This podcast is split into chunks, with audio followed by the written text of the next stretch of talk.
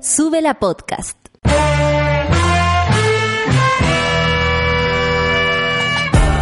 Cuando despiertas en otra sintonía, ves las cosas que otros no ven. Si a veces sientes que estás viviendo en Mordor, o como diría mi abuelita, te sientes como chancho en misa, este es tu lugar. Bienvenido al grupo de contención más diverso de la historia. Para ser parte, solo debes escuchar al resto, participar a tu manera, reír fuerte y comprometerte a buscar más misioneros para esta comunidad. Agarra tu taza y sírvete un buen café con nata, que ya está aquí nuestra guía espiritual, Natalia Valdebenito.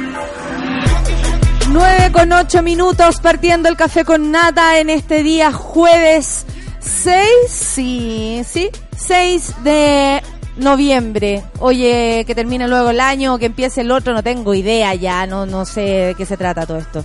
Eh, a ver, ¿con qué podríamos empezar el día? Estoy un poco afectada, lo debo decir, a, modo personal, porque por lo menos allá en San Miguel, que son noticias que no corren para el resto de...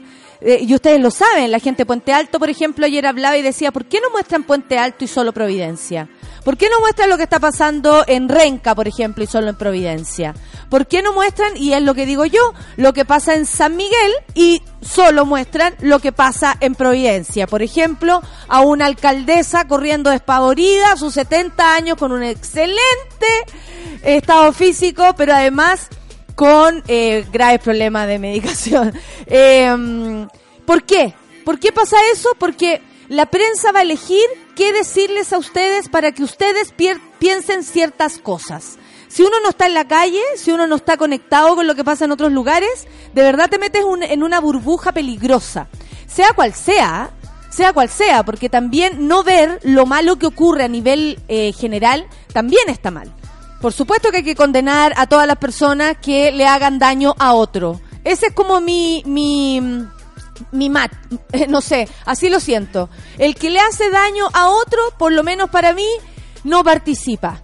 Eh, yo lo yo lo siento así. Y, estoy afectada porque ayer en Gran Avenida, bueno, los pacos están jugando hace rato a la guerra en Gran Avenida. Hay una comisaría súper cerca de los colegios emblemáticos de San Miguel, por ejemplo, el Lomprado, el, el Instituto Miguel Lomprado o el, el mismo colegio San Miguel. Hay muy cerca una, una mm, comisaría. Y de ahí salieron disparando sin mirar, sin saber que, por ejemplo, pasó una micro por mientras iban disparando. Hay un video que muestra esta situación.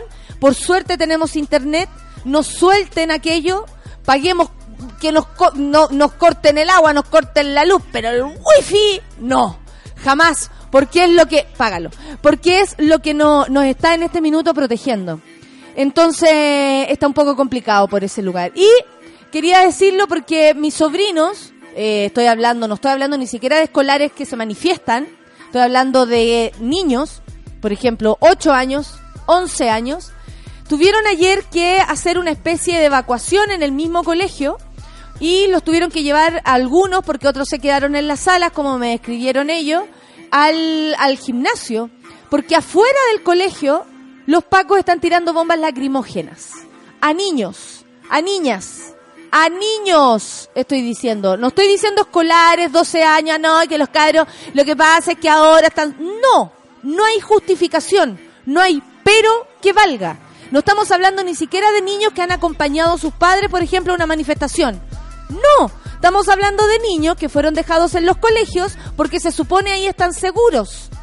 Y los pacos en este preciso momento están tirando bombas lacrimógenas afuera de los colegios. Tuvieron que ir a buscarlo, por suerte mi hermana podía, porque, o si no dices, bueno, cualquiera de la familia, pero por suerte en ese minuto ella podía, pero también yo me imagino a los cabros que no pudieron ser re- eh, retirados prontamente porque los viejos trabajan lejos, porque está difícil, no sé, eh, movilizarse, por ejemplo, en la ciudad. Entonces, ¿cuál es el grado eh, de respeto que uno le puede tener a una autoridad? Y estoy hablando incluso de Carla Rubilar, que hoy día dice que, con mucho pesar, los pacos están cansados, fíjate. O sea, no habían trabajado nunca tanto en su vida. Y fíjate que el trabajo es pegarle a gente, perseguir a gente, disparar balines, disparar bombas lacrimógenas, incluso cuando no hay un conflicto ahí. Porque ustedes me van a decir que unos niños en su sala de clases de 8 años representan un conflicto político, desorden. No, aquí hay la intención de amedrentar a la gente, aquí está la intención de incluso asustar y violentar a los niños. Y yo aquí quiero ser súper enérgica, no tengo ningún temor en enfrentarme con quien sea con este tema. Porque saber que tener que sacar a, los niños corriendo de un colegio, porque afuera los pacos están tirando bombas lacrimógenas como que fuera qué. Perdón. O sea, no hay palabra que quepa en lo que estoy diciendo que llene honestamente lo que estoy sintiendo. Siento una rabia feroz siento que no puedo respetar a, carabineros como incluso uno dice, bueno, vamos a tener que seguir en esta porque vivimos en el mismo lugar. Porque yo personalmente no tengo mis manos manchadas. Y como le he dicho, yo quemo marihuana nomás, no quemo ni siquiera un fósforo. No está por, por ahí conmigo la violencia desde ningún punto de vista. Nunca he golpeado a alguien, en fin. Y lo pongo aquí derecho, discreto, eh, directo aquí en la radio porque me imagino también que hay gente que se pone en el lugar de que todas las personas que vamos a las manifestaciones somos los desordenados que hacen saqueo o que llegaron, por ejemplo, ayer en un auto, como me comentó mi pareja, en Providencia, que abren un auto con pistola y saquean. Perdón, ¿quién, cómo los carabineros se ponen a tirar bombas afuera de un colegio y no evitan un saqueo? ¿Para qué sirven? ¿Para qué sirven los carabineros hoy día? Para agredirnos, para violentarnos sirven. Pero a nosotros, así como para evitar que el saqueo, por ejemplo, ya que están cuidada la, la comuna de Providencia, que ayer estaban pero histéricas y histéricos defendiendo, yo entiendo, es la fuente laboral, pero la policía es la que tiene que defender a la gente.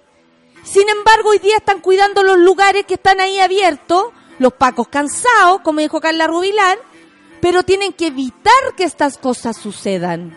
¿De dónde salen los delincuentes que van a, por ejemplo, a robar? Que ayer llegaron en ese auto. ¿De dónde sale esa gente? ¿Tienen un registro o solamente tienen registros de, de activistas sociales? ¿Tienen un registro de, los de los delincuentes, por ejemplo? ¿Ha salido a la luz el nombre de algún saqueador? Nadie. No han evitado nada. Son cobardes y le prefieren, en vez de defender a la gente que necesita en este minuto que la defiendan, por ejemplo, sus cositas, sus negocios, sus trabajos, su fuente laboral, que ya estamos en un país que se cae a pedazos, más encima hay que defender las cosas, son los pacos lo que lo debieran hacer. Pero ¿qué están haciendo los pacos? Tirándole bombas lacrimógenas a los niños y a las niñas. No hay nada más que decir. Vamos a seguir con el café con nata. 9 con 15, sube la radio.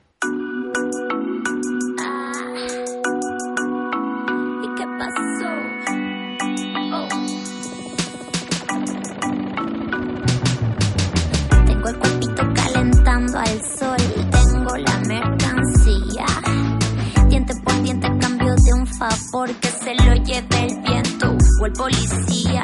Algo de fuego prendido y conversación pase, que sea elegante. Entre amigos no se espante, cuando el amor dura, lo que dura, dura. Óyeme.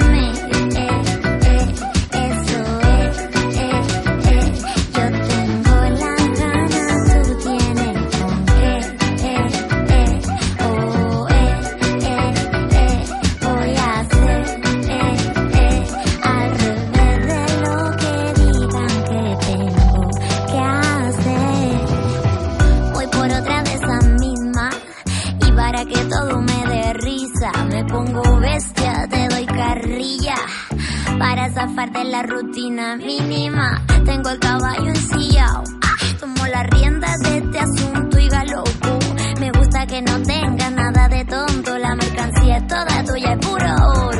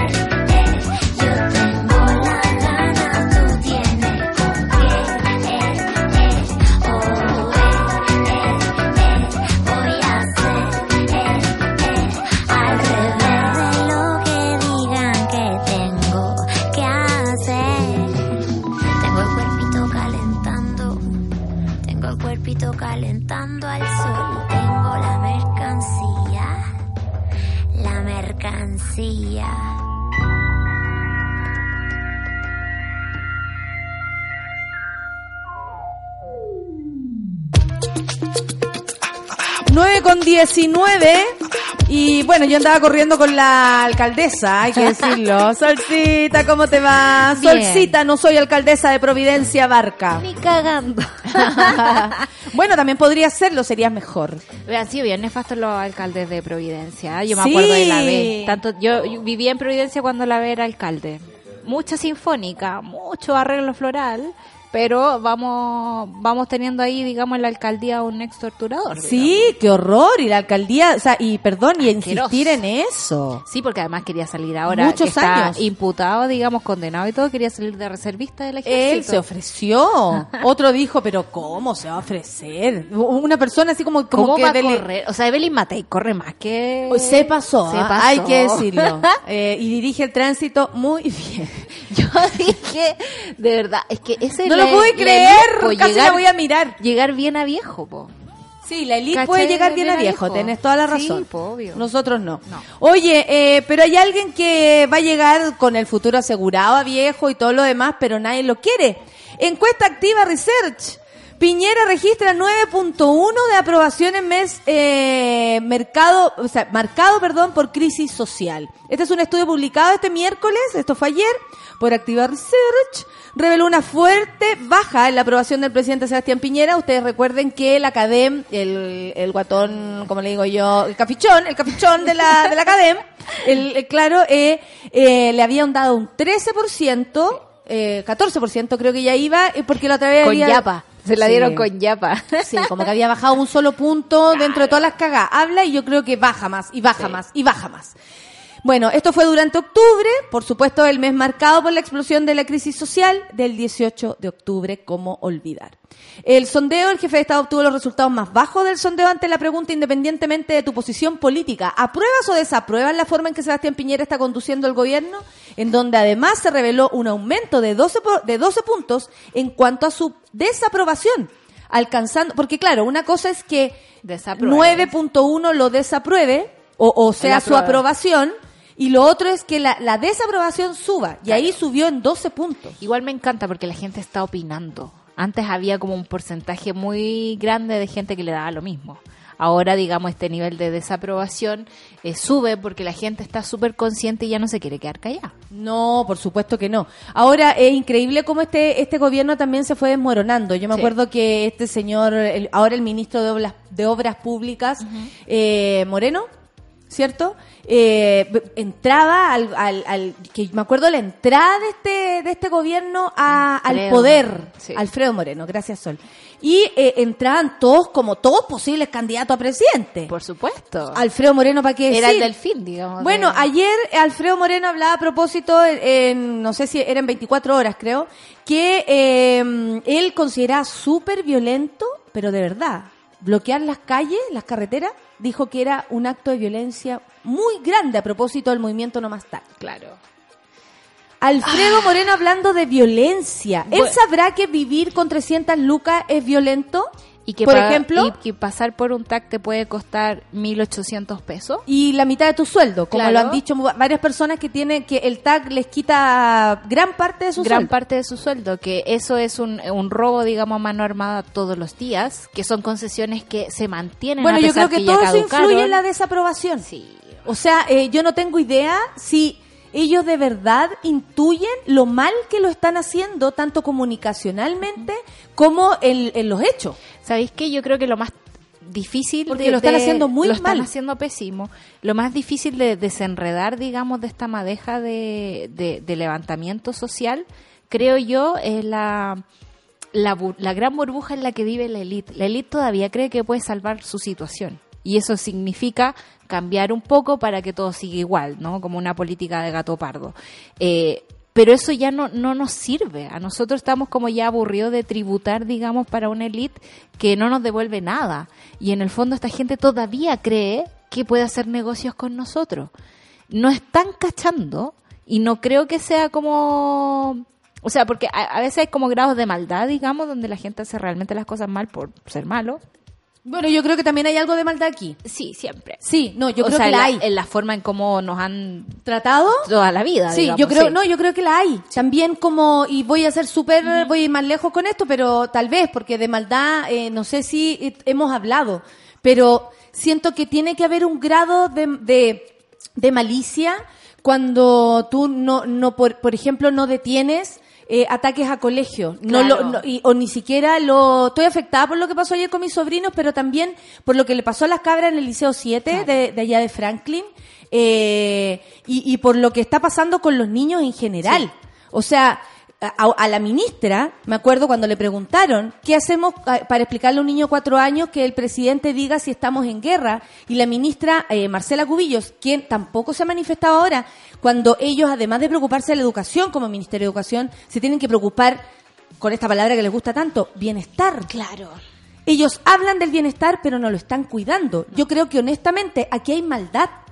Porque si tú estás dejando que a niños y a niñas los agredan, es maldad. Sí. Y tenemos que recordar que hay 549 niños y adolescentes detenidos. O sea, esa cuestión a mí no se me va a olvidar. Y es increíble cómo esta gente de verdad eligió, eligió a los niños como su enemigo. O sea, lo vimos con Alessandri en el modelo, digamos, de prueba de lo que fue O esto. sea, si alguien no veía venir esta explosión social, como le han llamado, porque por Dios que le buscan nombre a las Oh, cosas en vez de la vivirlas, gente. las sobredefinen, Sí. vívanlas, vivan esto, porque la gente que define las cosas no sale a la calle. No. ¿Cachai? No, no, no va y dice, ¡ay, sí, esta es una explosión! so-". No, no, esto es pedir justicia, esto es hablar de, de desigualdad, esto es encontrarnos en la calle con un hermano, con una hermana cuando tú creías que en la calle andabais sola. Claro. Esto es súper distinto a ponerle nombre, que la explosión, que la weá. Cuando empiezan a hacer como estos análisis, lo único que uno ve es una distancia con la calle, Sí. con la gente, con las necesidades. En ningún caso han puesto, por ejemplo, el discurso a disposición de las necesidades de la gente. Solamente de lo que se va a gastar en arreglar todo. Claro. Eso es lo que más les preocupa. Pero si les preocupa la plata, o sea, si los primeros en llegar a la moneda, a reunión, fueron, digamos, los supermercados y no la gente, ¿por qué no se reúnen con la CUT? ¿Por qué no se reúnen, digamos, eh, Porque yo creo con las porque no- organizaciones nos sociales? desprecian. Nos desprecian y somos, insisto, como tributarios de su bienestar. Pero el bienestar de todos, somos personas. O sea, eh, somos personas, eh, lo que pasa es que para ellos debemos ser, creo, eh, personas que valemos menos. Claro. Lo digo así honestamente. Sí, sí, o sea, así se siente, ¿cachai? Lo vemos con los carabineros, digamos. que nos la ven vida que de de- una paca. sí, eh, que vale mucho más que la vida de, de nosotros. Claro. Bueno, el presidente Piñera además se comprometió a visitar civiles eh, víctimas de violencia en las manifestaciones. Yo me imagino que con algo así él cree que puede ir tapando las cagaditas que ha hecho o diciendo. Claro. ¿Cachai? Y, ahí es donde yo digo que agenda más ordinaria de parte de un... de- o sea, por ejemplo, ayer, gente informada, periodistas ahí de las redes sociales decían, el presidente para mañana no tiene, no tiene agenda. No tiene agenda en la calle. Claro. No, tiene no va a hablar, no va a hacer nada, no va a dar ningún anuncio. ¿Qué va a hacer? ¿Qué va a hacer? O sea, todos los días todos tenemos algo que hacer con esto. Claro. Desde yo ir a, a visitar a mis sobrinos para saber cómo se encuentran, eh, hoy día otras cosas, tú, tu trabajo, todos tratando de sobrevivir y el presidente no va a hacer nada. O sea, ¿te das cuenta Sí. como si uno tuviera que decir, bueno, estáis cumpliendo con tu trabajo? Yo podría decirle que no. No, pero si eso, o sea, hace rato está en notable abandono de deberes, como le gusta decir a ellos. Eh, yo me, me estaba acordando a través de estas encuestas, ¿no? De esos tweets que envejecen mal. Oye, pero hay tweets que envejecen mal de la mañana a la noche. Oye, sí. Como increíble, como, Sí. oye, hagan algo, y de pronto, si hagan algo, lo mataron. Como la hija Es del presidente, que ayer a las 4 de la tarde con maldad estaba tuiteando en contra, digamos, de los delincuentes, los niños delincuentes, y es como, loco, onda, hay Ay, no querellas. la vi, no. le podría ir- le podría Déjame ver si lo pillo por acá. a pero ver, vamos a buscar a la Cecilia Piñera, a La Magdalena. Magdalena Piñera. Magdalena, sí. Eh, A ver, vamos a buscar a Magdalena Piñera, pero ¿cómo se va a poner así? Aparte que habría que explicarle lo que está haciendo su papá o no. O sea, es que- porque y yo que creo no que se van a tener, no, también. y se van a tener que ir lueguito de Chile si las cosas son así también, porque Aquí esta está. gente no va a poder ni siquiera... Dice Magdalena Piñera, los carabineros están para defendernos a todos. Cuando has tenido un problema de seguridad durante tu vida, ahí han estado.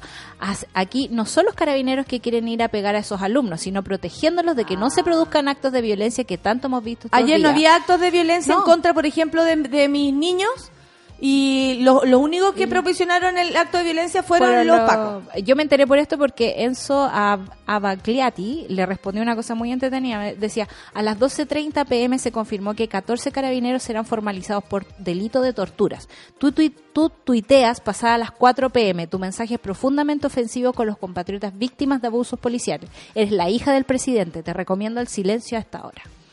Claro, Sí. excelente. ¿Te puedo complementar con otra Por cosa favor, que, que es muy lindo saber en estos complementando momentos? esta mañana. Eh, la otra hija de Piñera, que es profesora de la Facultad de Medicina de la Universidad de Chile, eh, y en esa condición ganó en 2019 la asignación universitaria complementaria incremental, que esta instancia fue creada en 2007 con la idea de compensar a los bajos salarios de los profesores de unidades más vulnerables, lo que obviamente no es su caso. Bueno, y también hay que recordar que Magdalena Piñera fue la que propuso a su padre y otras figuras para el Museo de la Democracia. Ah, pero ¿y siguen con esa idea? Siguen, ayer leí algo de eso.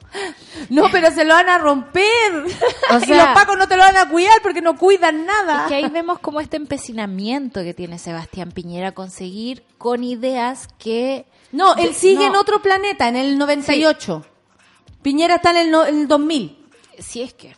Sí, Piñera está en el 2000, porque está en, en su fantasía que, que va a ser el mejor presidente, él sigue con eso.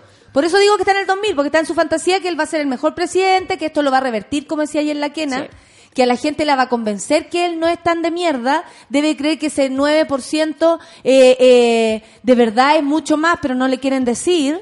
O sea, tiene un- una noción de la realidad. Si él se ve mal, él no se ve una persona saludable. O sea, la cantidad de tics que tiene... ¿Cachai? Es- él no se ve una persona saludable. No digo que todos nosotros estemos fantásticos, porque hay que ver que también estos días eh, surgen las depresiones, surgen la, se activa to- todas estas crisis y lo sabemos, a todos nos cuesta el día a día. Pero esta persona está claramente destemplada. Sí.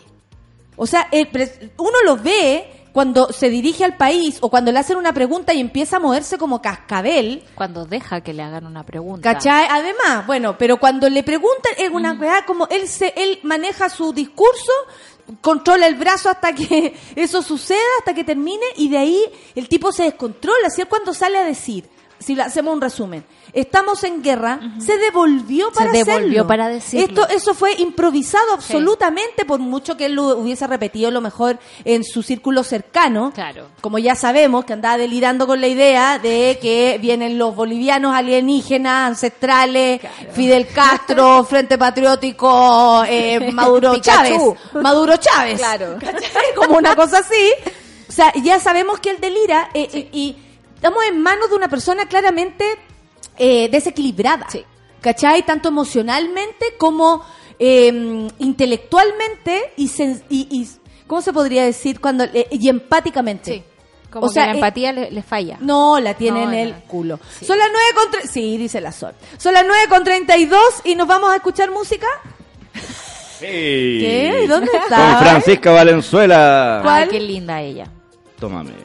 Eso, un Quiero poco, un poco de el alegría. agua que te refresca la boca. Yo quiero ser el espacio entre tu piel y tu ropa. Ser la fruta que tragas mojada y pegajosa. Yo voy a ser la que tú tienes y tocas. Quiero ser como el agua con la que llenas la tina y ser el frío que te eriza y pone piel de gallina. Quiero ser la espuma que se hace cuando te bañas. Voy a ser y ser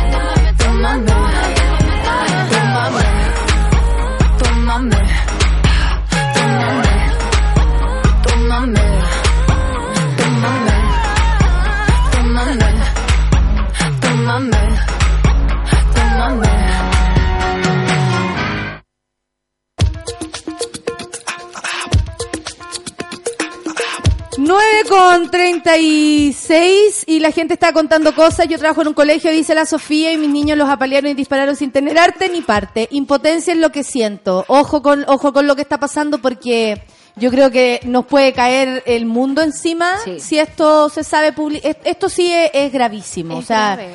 Yo creo que el gobierno ni siquiera está teniendo en cuenta lo, lo que ocurre. Y de los verdad. tratados internacionales que hemos firmado, cómo hemos protegido a la niñez después de tantos años de vejaciones. O sea, en este país se torturó a mujeres embarazadas. Los niños primero Los era niños una primero. de las consignas Sí. de la campaña presidencial pasada a poto de Pero parece que los niños primero para torturar, porque ayer teníamos reporte de, de niños que eran metidos a van, donde los apaleaban, donde les metían gas. Yo ahí pensé en los nazis. Bueno, si están gaseando a la gente adentro de un, de un bus, ¿cachai? Eso es porque la quieren matar o No quieren matar. Eso es tortura. Eso es tortura. O sea, y yo de verdad no me arrugo para decir que en Chile se tortura a los niños. Y espero que la UNICEF pronto empiece, digamos, a eh, manifestarse, porque esas cosas le duelen a Sebastián Piñera. Cuando le baja el riesgo país, cuando las inversiones le empiezan a fallar, digamos, eso le duele. No le duele que un niño esté a punto de morir porque un paco le mete una luma por el trasero. Eso no, no, no, no les parece, digamos, terrible. Por eso tal vez es, es un poco, comillas, justo que el descalabro ayer haya quedado para Providencia y no solamente para abajo. Claro. Porque de verdad, cuando uno anda para arriba, nosotros fuimos a buscar esos días que Vayan estaba... a Paul Harris. Claro, no, que, que, que uno va para arriba, hay todavía negocio, hay, ¿cachai? Sí. Nosotros nos salvamos para allá. Claro, de, de comprar cosas. No, de ver, porque estaban viviendo en otro país. Ese es otro país. La gente no se entera y tampoco quiere enterarse. Entonces, supuesto. no está mal que de pronto le llegue un caceroleo más o menos cerca, porque honestamente este problema es de todos, incluidos quienes no han compartido nunca lo que tienen y nunca han mirado a su prójimo. Y qué terrible que un mall decida cerrar por una posible protesta y no cuando se suicida gente dentro de sus dependencias. Absolutamente, Ayer estoy muy de acuerdo contigo. Ojalá le pongan una carpa a la gente y sigan atendiendo. Pues, Claro, lo hacen con... claro, porque cerraron para eso, pero cuando se ha suicidado gente la pasan por alto, la pasan por arriba. Sí. Yo lo dije en unos chistes que no se han entendido porque son pasados, hay que decirlo. Pero eh, cuando me reía de eso, Sí. era porque de verdad la impresión que me provocó saber que en el, el Costanera Center dejaban ahí tapar a las personas y después se, y seguía todo. Seguía todo un Ahora no, ahora nos van a saquear. Ahí sí cerramos, ahí sí nos protegemos. Eso es lo importante, las cosas. La, La gente, pico. Bueno, tanto pico la gente que el Colegio Médico reporta que Chile posee la mayor cifra de lesiones oculares que se han registrado a nivel mundial. Durante dos semanas de manifestaciones se cuentan más de 180 heridos oculares. Mira, el otro día que hubo la entrevista que le hizo Ramón Ulloa junto a, a Connie Santamaria y, y- y a, al- a Rosas, al, Al director general. de Carabineros, eran 120. O sea, ya desde esa entrevista hasta ahora, 60 personas más No han parado. con daños oculares. Bueno, número que solo se acerca a las 154 personas con ojos lesionados que se registraron durante el conflicto palestino-israelí en, en periodo de seis años. ¿Te das cuenta? Tenemos un récord en violencia. Claro, cuando el presidente también eh, relativiza, digamos, los temas de violencia policial y habla como no somos el Líbano, no somos Palestina. No, lo somos. Lo somos. Lo somos. Lo somos. Puede que esto ocurra en un contexto demasiado extraño donde en la paralela la vida tiene que seguir ocurriendo, digamos. No, no estamos... Como para allá arriba, porque Claro. siguen, que siguen, que siguen y, y déjense molestar porque queremos nuestra vida como la normal. Normal, claro. Allá están en un contexto de guerra y aún así tienen cifras menores que nosotros. Bueno, 180 casos, eh, de ellos 139 fueron tratados en la unidad de trauma ocular del Hospital Salvador, 117 hombres, 22 mujeres. Entre ellos 32 pacientes presentaron un traumatismo ocular con globo abierto y 18 con estallidos ocular y 14 con herida permanente.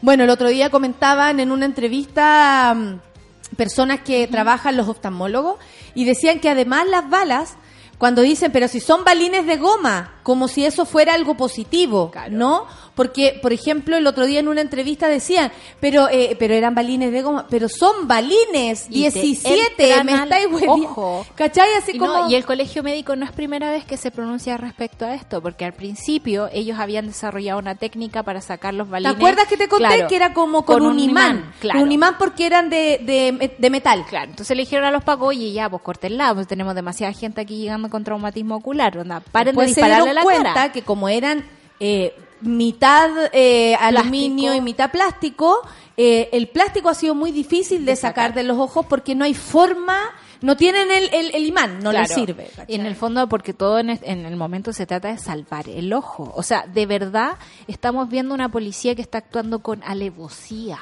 Con, co- como poniendo sus sentimientos de venganza primero, porque si tú realmente quieres detener una manifestación eh, de la gente pacífica que tiene todo el derecho de estar ahí, es como que más encima le estamos dando como el beneficio de la duda, pero ya, incluso así, si queréis detener la cuestión, disparáis, no sé, por lugar a las piernas. Están disparando directamente a los cara. ojos y eso es real. La mayor Sí. parte de los casos, el 81%, se debió producto del impacto de balines de goma, algunos de los cuales tienen centro metálico, que es el mismo que yo conocí el otro día.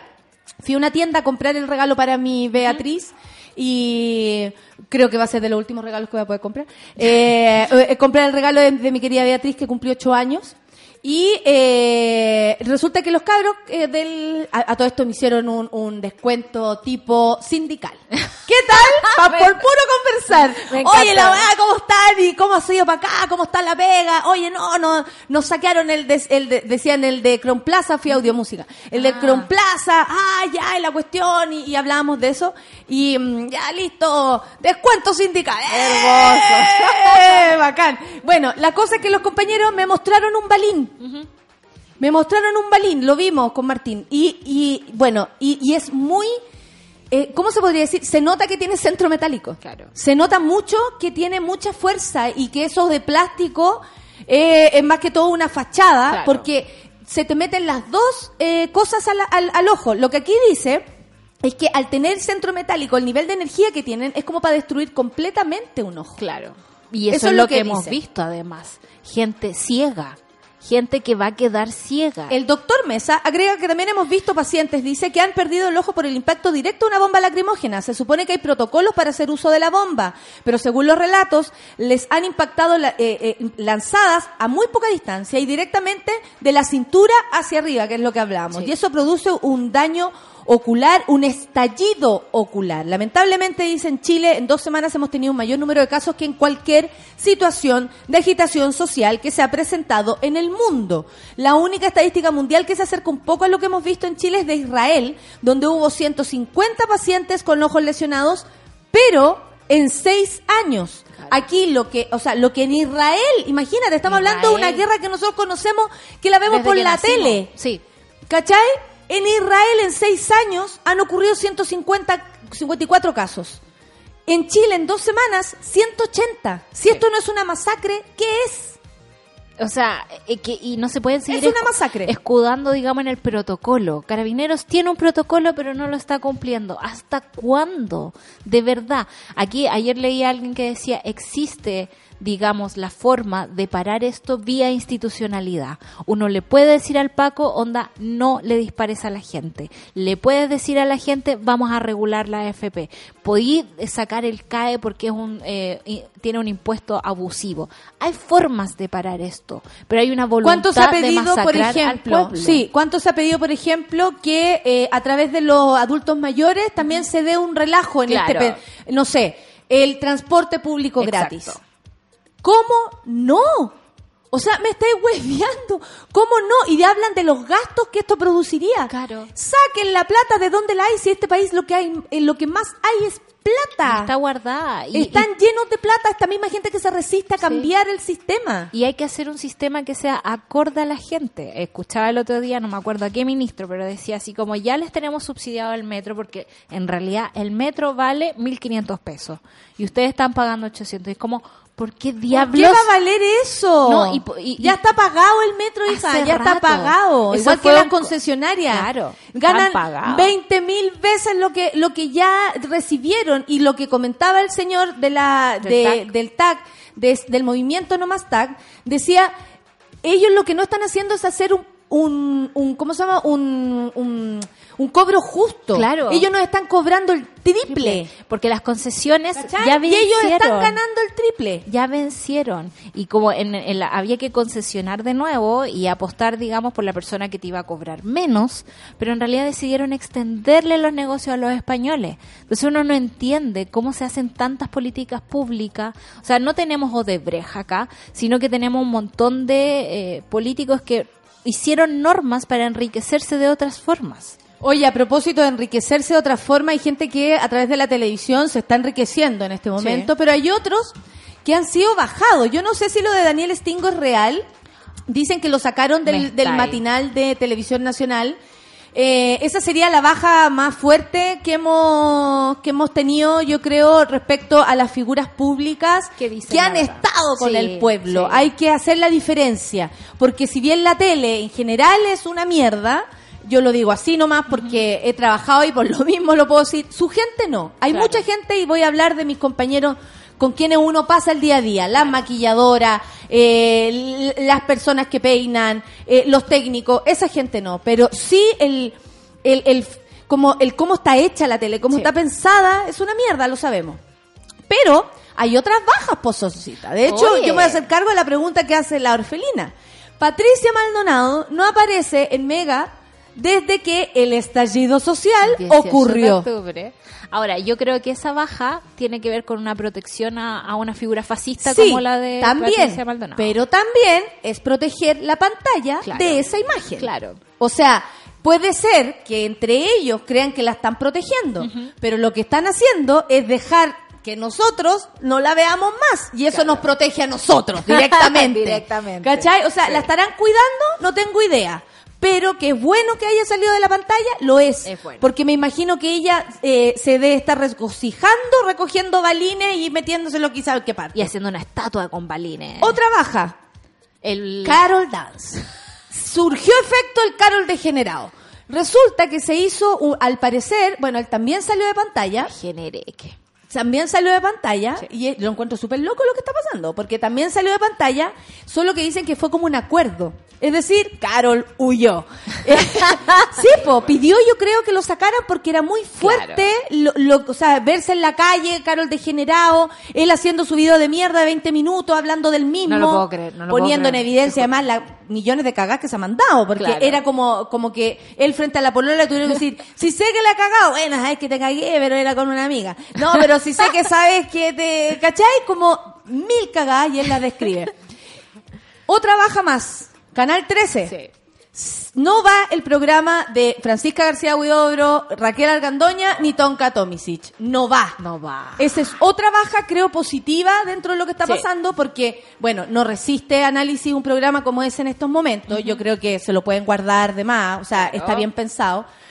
Pero está bueno que, que pasen estas cosas, que se mueva, porque uno cree que la tienen súper fácil, que ellos hacen lo que quieren, y efectivamente hacen lo que quieren, pero sí hay un efecto que nosotros como público podemos Sí. provocar. Sí, es verdad.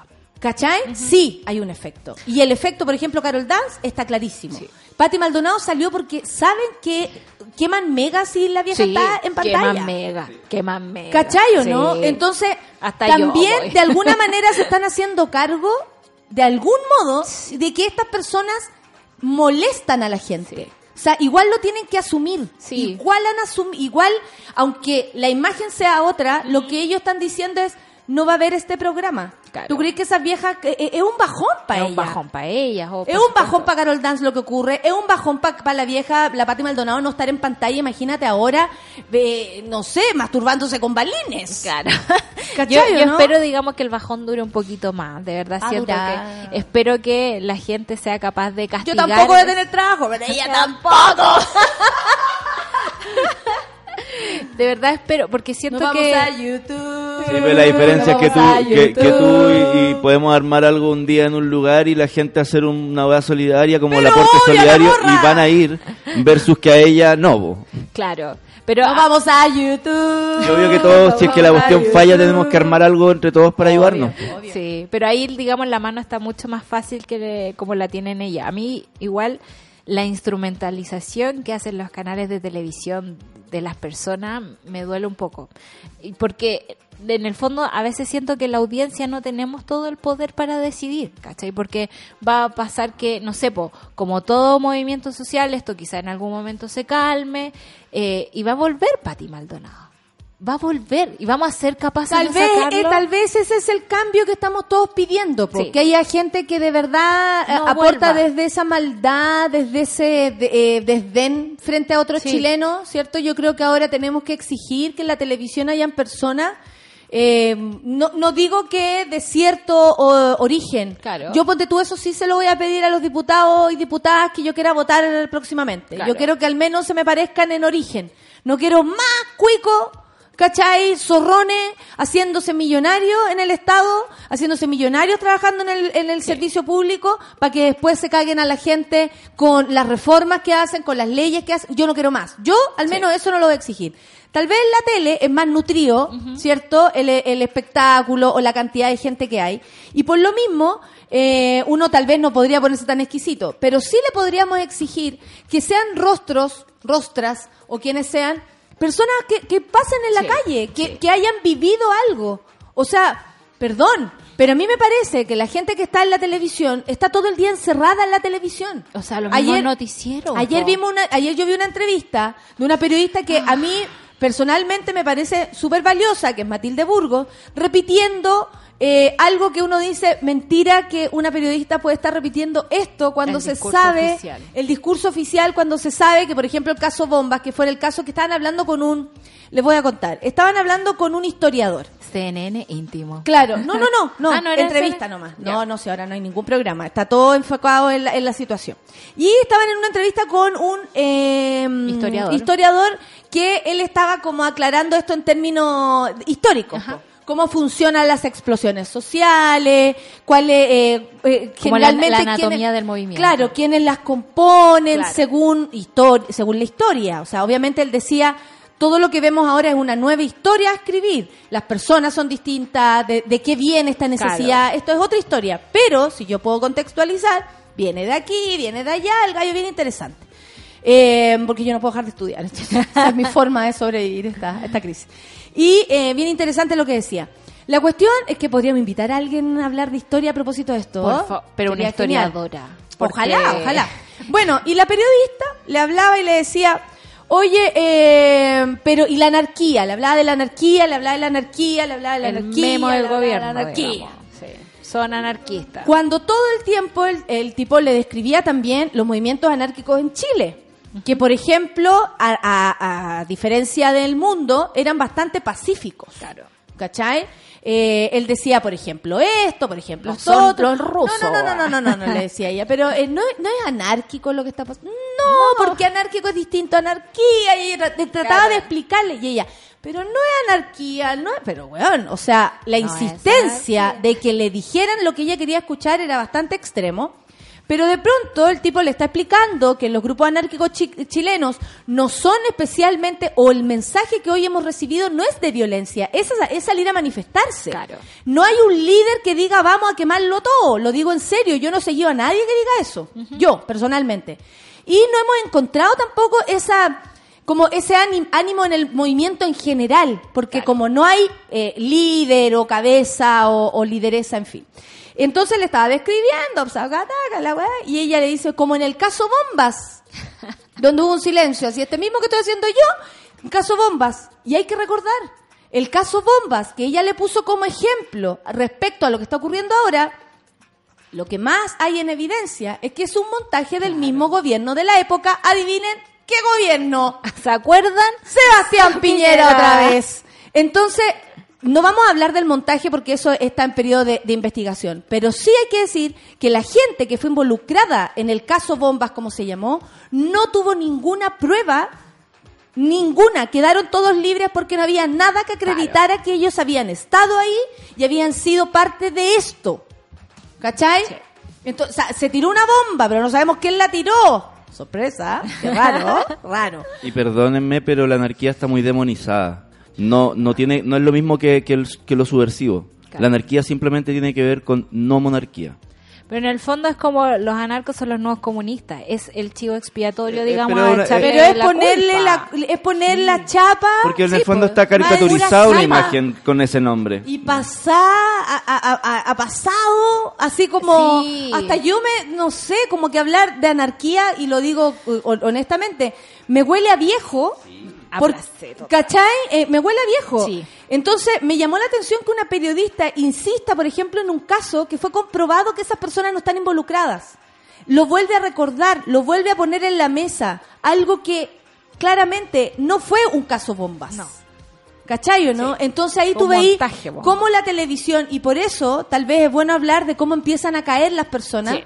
porque la, yo al verlo digo, ¿perdón? Claro. O sea, hay tanto que hablar con esta persona que habla de- del proceso histórico, y tú insistes en un punto que más encima no nos está conduciendo a nada, y por otro lado está absolutamente cercano a lo que quieren decirnos, Claro. más que lo que hay que escuchar. Y en el fondo es el pecado que cometen, digamos, eh, voy a hablar desde el periodismo, no, no desde la, la entretención, pero desde el periodismo eh, a veces hay una intención más grande de yo querer contarte cómo veo la realidad que re- en realmente ponerme como instrumento para contarte la realidad. Y esa soberbia yo creo que ya no nos sirve, así como no nos sirven, digamos, los líderes que no están haciendo la pega, no nos sirven los periodistas que llevan y llevan teorías que ya no nos sirven para explicar la realidad. Sí, y ¿sabéis qué? Eh, es preocupante porque además, bueno, aquí otra compañera dice que también la ha visto y, y- y claro, el discurso oficial uno ya lo nota. Sí. ¿Cachai? Y por eso creo que hay figuras que suben y bajan con este tipo de situación, figuras que vemos públicamente. Claro. ¿Cachai? Porque el, que- el, que, el que ha puesto su corazón, el que ha, ha tratado Está de calle. informarse, el que se ha ido a meter a la calle, probablemente llega a su matinal o a su trabajo con otra visión o una más amplia. Claro, pues. ¿Cachai? Sí. Pero es súper distinto a que si tú te estás en tu casa escondido, veis la tele, más encima del canal de mierda al que vos mismo le trabajáis. Claro. ¿Cachai? O sea, Canal 13, perdón, haciendo un programa con Francisco Saavedra para hablar de los emprendedores en la tarde. Eh, per- eh, personas que hablan, parece que sean, en vez de lugares que hablan. Personas que hablan. Más encima con una periodista, eh, Cristina González, que, o sea, si ella tiene tatuado el mensaje que hay que decir. Entonces, y, o sea, además están facturando. Sí. ¿Me entendí o no? Sí. Bueno, otro que va a caer hoy día parece que es la Teletón. Vamos a estar atentos, sí. Eh, al parecer por la cantidad de...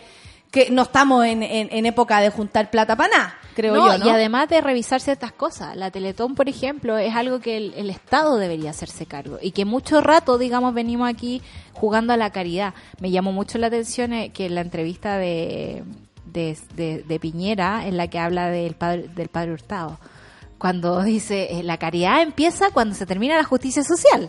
Es como, como muy pro caridad y es como, loco. El padre Hurtado hablaba de justicia social, de que nos tenemos que hacer cargo de las cosas. No podemos vivir de tu Un caridad. presidente hablando de caridad. De caridad. es que para eso somos para Él, un objeto de caridad, no somos sujetos, somos un objeto de caridad. Y ese, digamos, eh, eh, eh, es un punto que tenemos que sacar de la discusión. Necesitamos estadistas que sean capaces de formular un discurso coherente. Y no hablemos de caridad, hablemos de compañerismo, hablemos de estar en la calle, hablemos de encontrarnos con otros seres humanos que están en la misma, hablemos de reconocernos entre nosotros, como por ejemplo Johnny Herrera, portero de, Ah. de la U, va y le dice a Paredes, te apoyo, vamos el viernes a Plaza Italia. Me está ahí porque eh, Johnny Los Herrera estaba así como que atroz todo lo que está pasando. Que atroz todo lo que está pasando, Sí. pero la verdad es porque la U está que atroz todo lo que está pasando. Sí, es po. verdad, Tienen es la mansa cagada, entonces si no les pagan los sueldos, obviamente se va cayendo todo, también se desmorona. Y si no sigue el campeonato quedan fuera, digamos. Bueno, la eh, claro, pero el, el campeonato se tiene que terminar en algún momento. eh, Termine ya. Que eh, se cierre ya. Claro, eh, se tiene que terminar en, en algún momento. Ah, mira.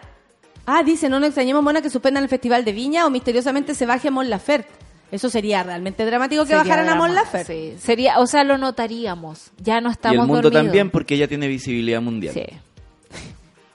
Exactamente. Se ve... O sea, de verdad estamos verdad. En, en este laboratorio neoliberal Sí. que somos, también se está... pésimo. Pe- es que ya estamos quedando pésimos. Si eso es lo que las No, autoridades... los gobernantes, nosotros Los estamos Claro, nosotros somos el pueblo y estamos aquí, digamos, en, en esta, pero... Son las 10. son las 10. Son las 10. Los monos, vamos a escuchar.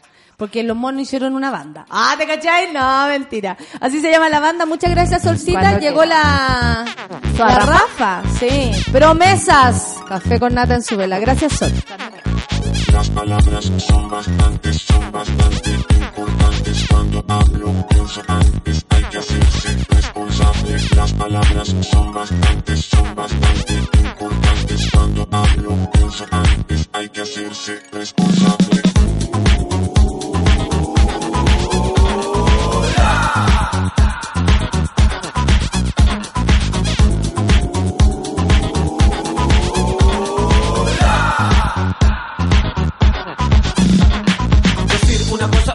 Por otra Es como confuso, es como pura boca Una promesa rota, palabras que rebotan Una persona por delante y por detrás otra Una promesa trucha Puras palabras mula Ah, Porfa diga la verdad Y no me prometa lo que nunca llegará.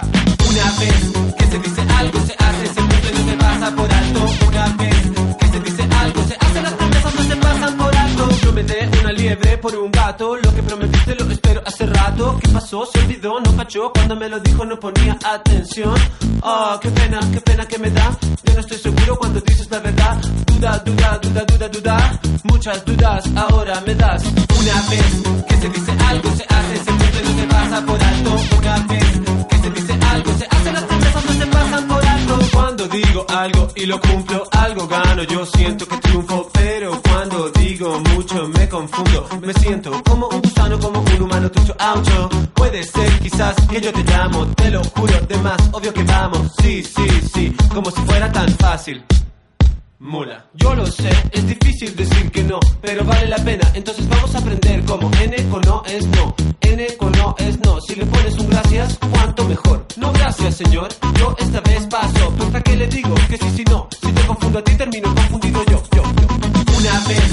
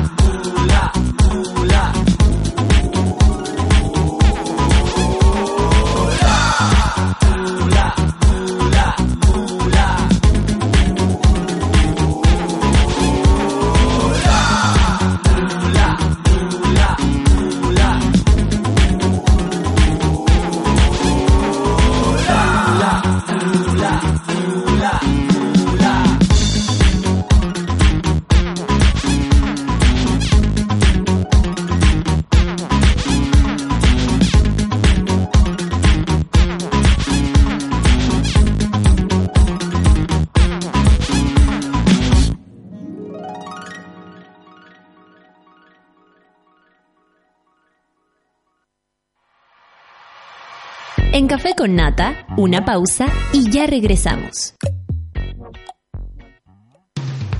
Hoy en Sube la Radio.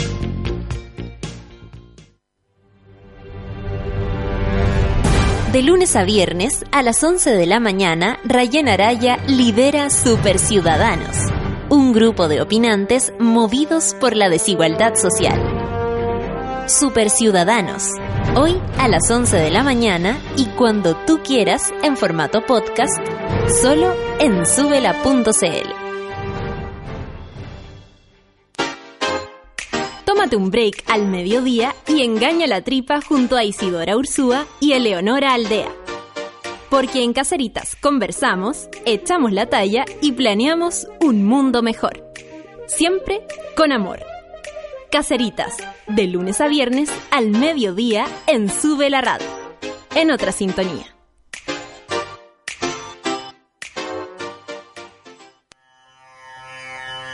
En el mundo de hoy no se mueve ni un audífono sin que Pato Pérez y Manuel Toledo Campos lo sepan.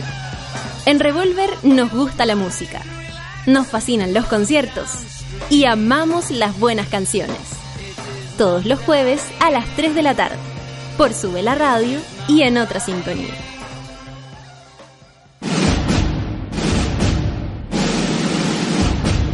Hoy a las 6 de la tarde escuchas No Sabes Nada, un análisis detallado de las series y películas del momento con Lula Almeida, José Bustamante y Claudia Cayo.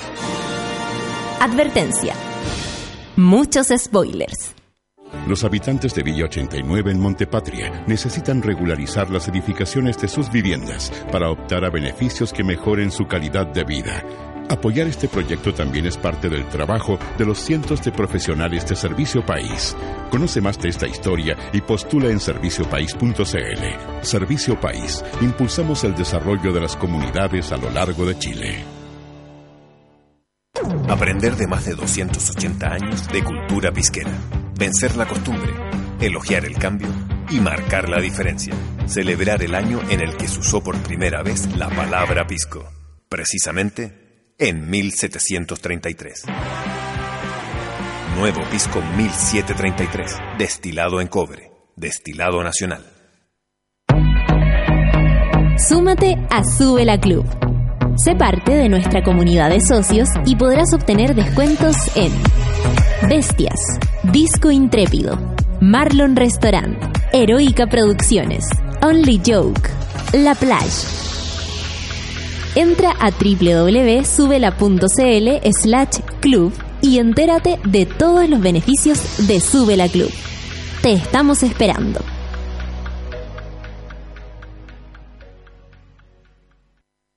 Los habitantes de Villa 89 en Montepatria necesitan regularizar las edificaciones de sus viviendas para optar a beneficios que mejoren su calidad de vida. Apoyar este proyecto también es parte del trabajo de los cientos de profesionales de Servicio País. Conoce más de esta historia y postula en serviciopaís.cl. Servicio País. Impulsamos el desarrollo de las comunidades a lo largo de Chile.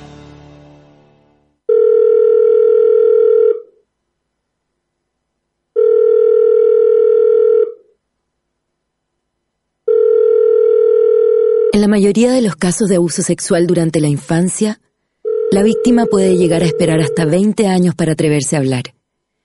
Ayúdanos a que no tengan que esperar ni un día más. Hazte socio hoy en www.paralaconfianza.org para que ninguna llamada quede sin contestar. Fundación para la Confianza.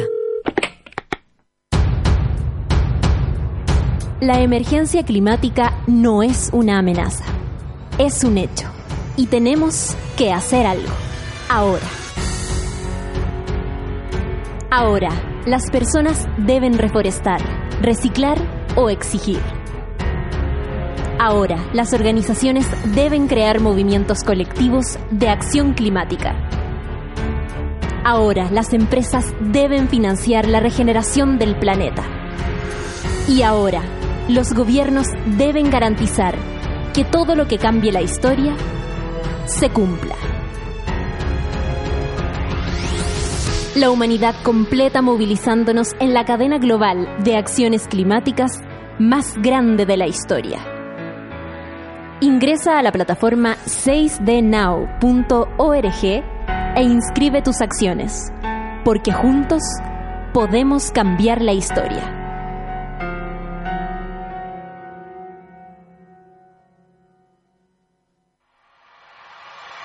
Ya estamos de vuelta en Café con Nata.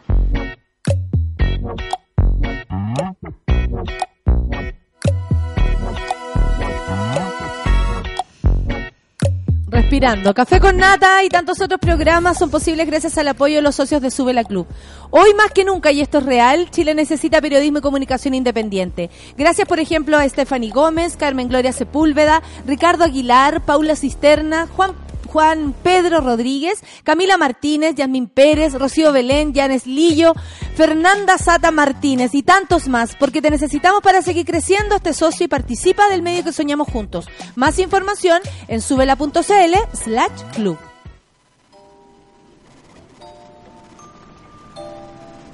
Una necesaria terapia grupal parte ahora junto a Rafaela Di Girolamo. Únete al diván del vial en Café con Nata. Estamos en, el, en la terapia del día de hoy, que en realidad se la vamos a hacer a la Rafa. ¿Cómo estás, Rafa? Estoy, estoy... Compartamos, compartamos, Compartamos. porque es la única forma, de hecho yo les dije a, lo- a los chiquillos con, cuando empecé el programa, empecé también con, con, con un tema, tenía rabia, lo saqué y dije, esto es mi spa. Claro.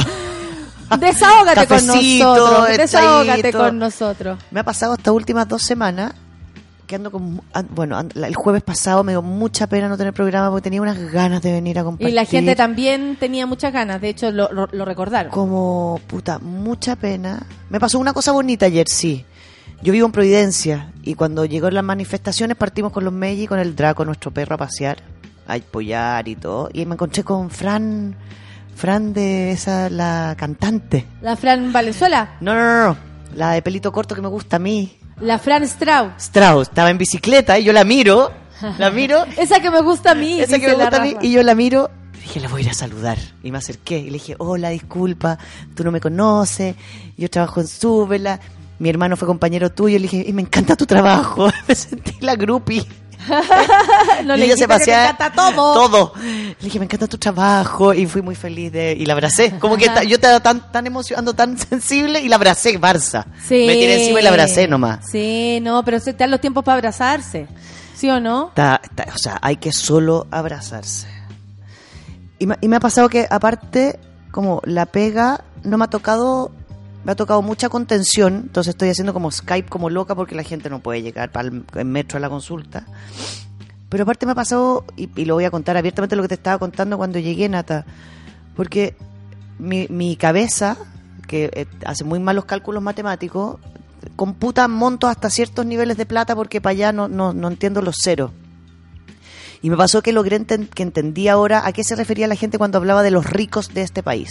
Entonces, en mi cabeza, los ricos de este país ganaban entre 10, 15 millones de pesos. Porque uno con un sueldo de eso podría vivir harto Imagínate, rato. caleta de rato, pues claro, para mí un sueldo de eso me, me banca, pero mucho rato, me podría haber comprado un auto, Más de un mes.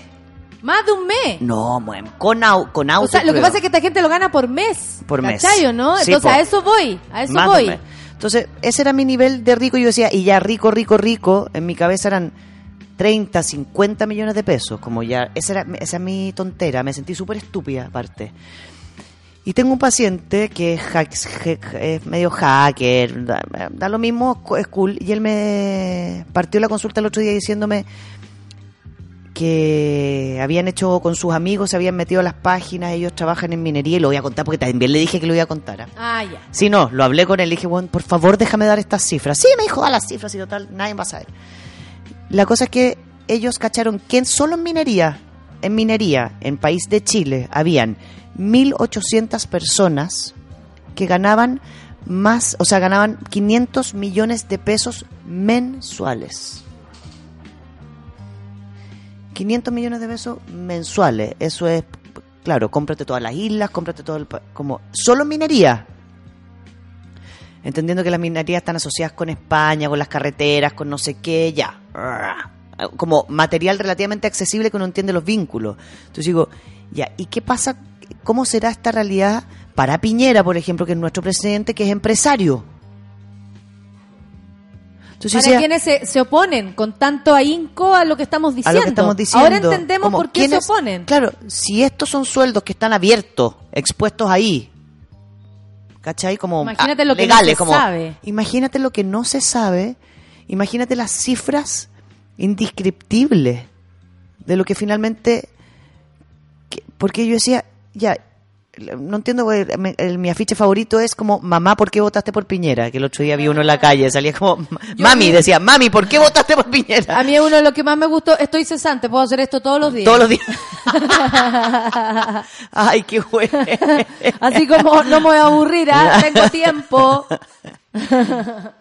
como, como hay realidades que uno no, no, no dimensiona.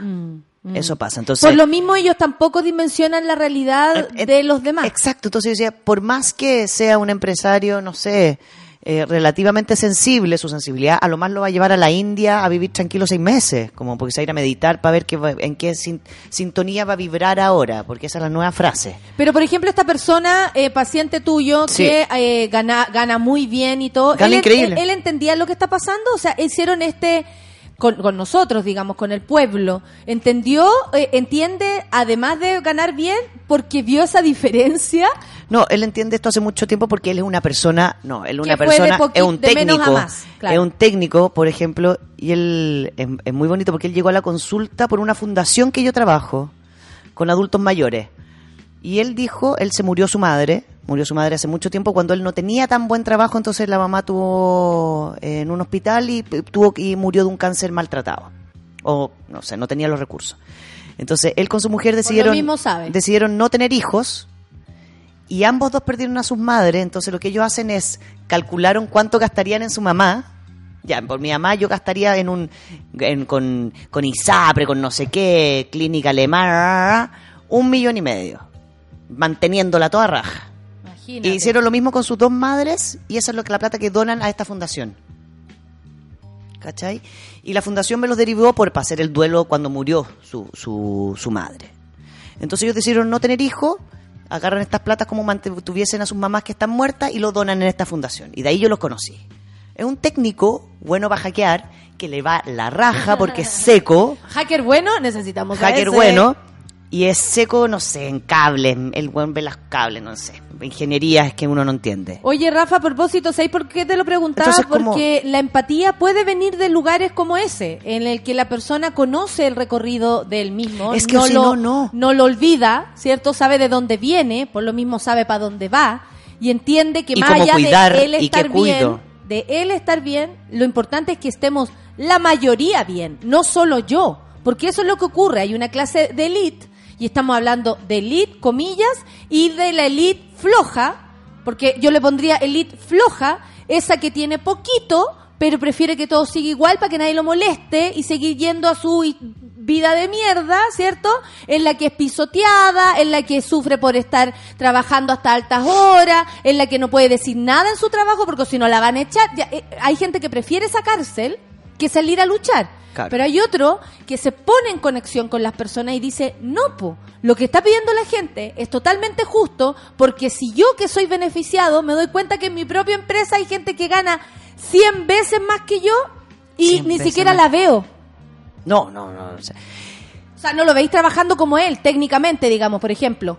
No, No. sé, haciéndose un informe, No pelándose el... Nada. Esas son las personas que tienen asegurado solo por existir la posibilidad de ganarse aquello en, en directorios. En lo que en- venga. En porque son lo que son. Y probablemente son puros hombres, eh, Rafa, que es lo peor. Hombres heterosexuales. No o en el closet. O en el closet.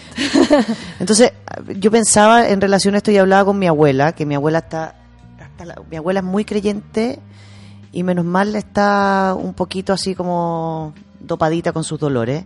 Y me decía, mira Rafaela, yo tuve una conversación con Dios, he conversado mucho con Dios.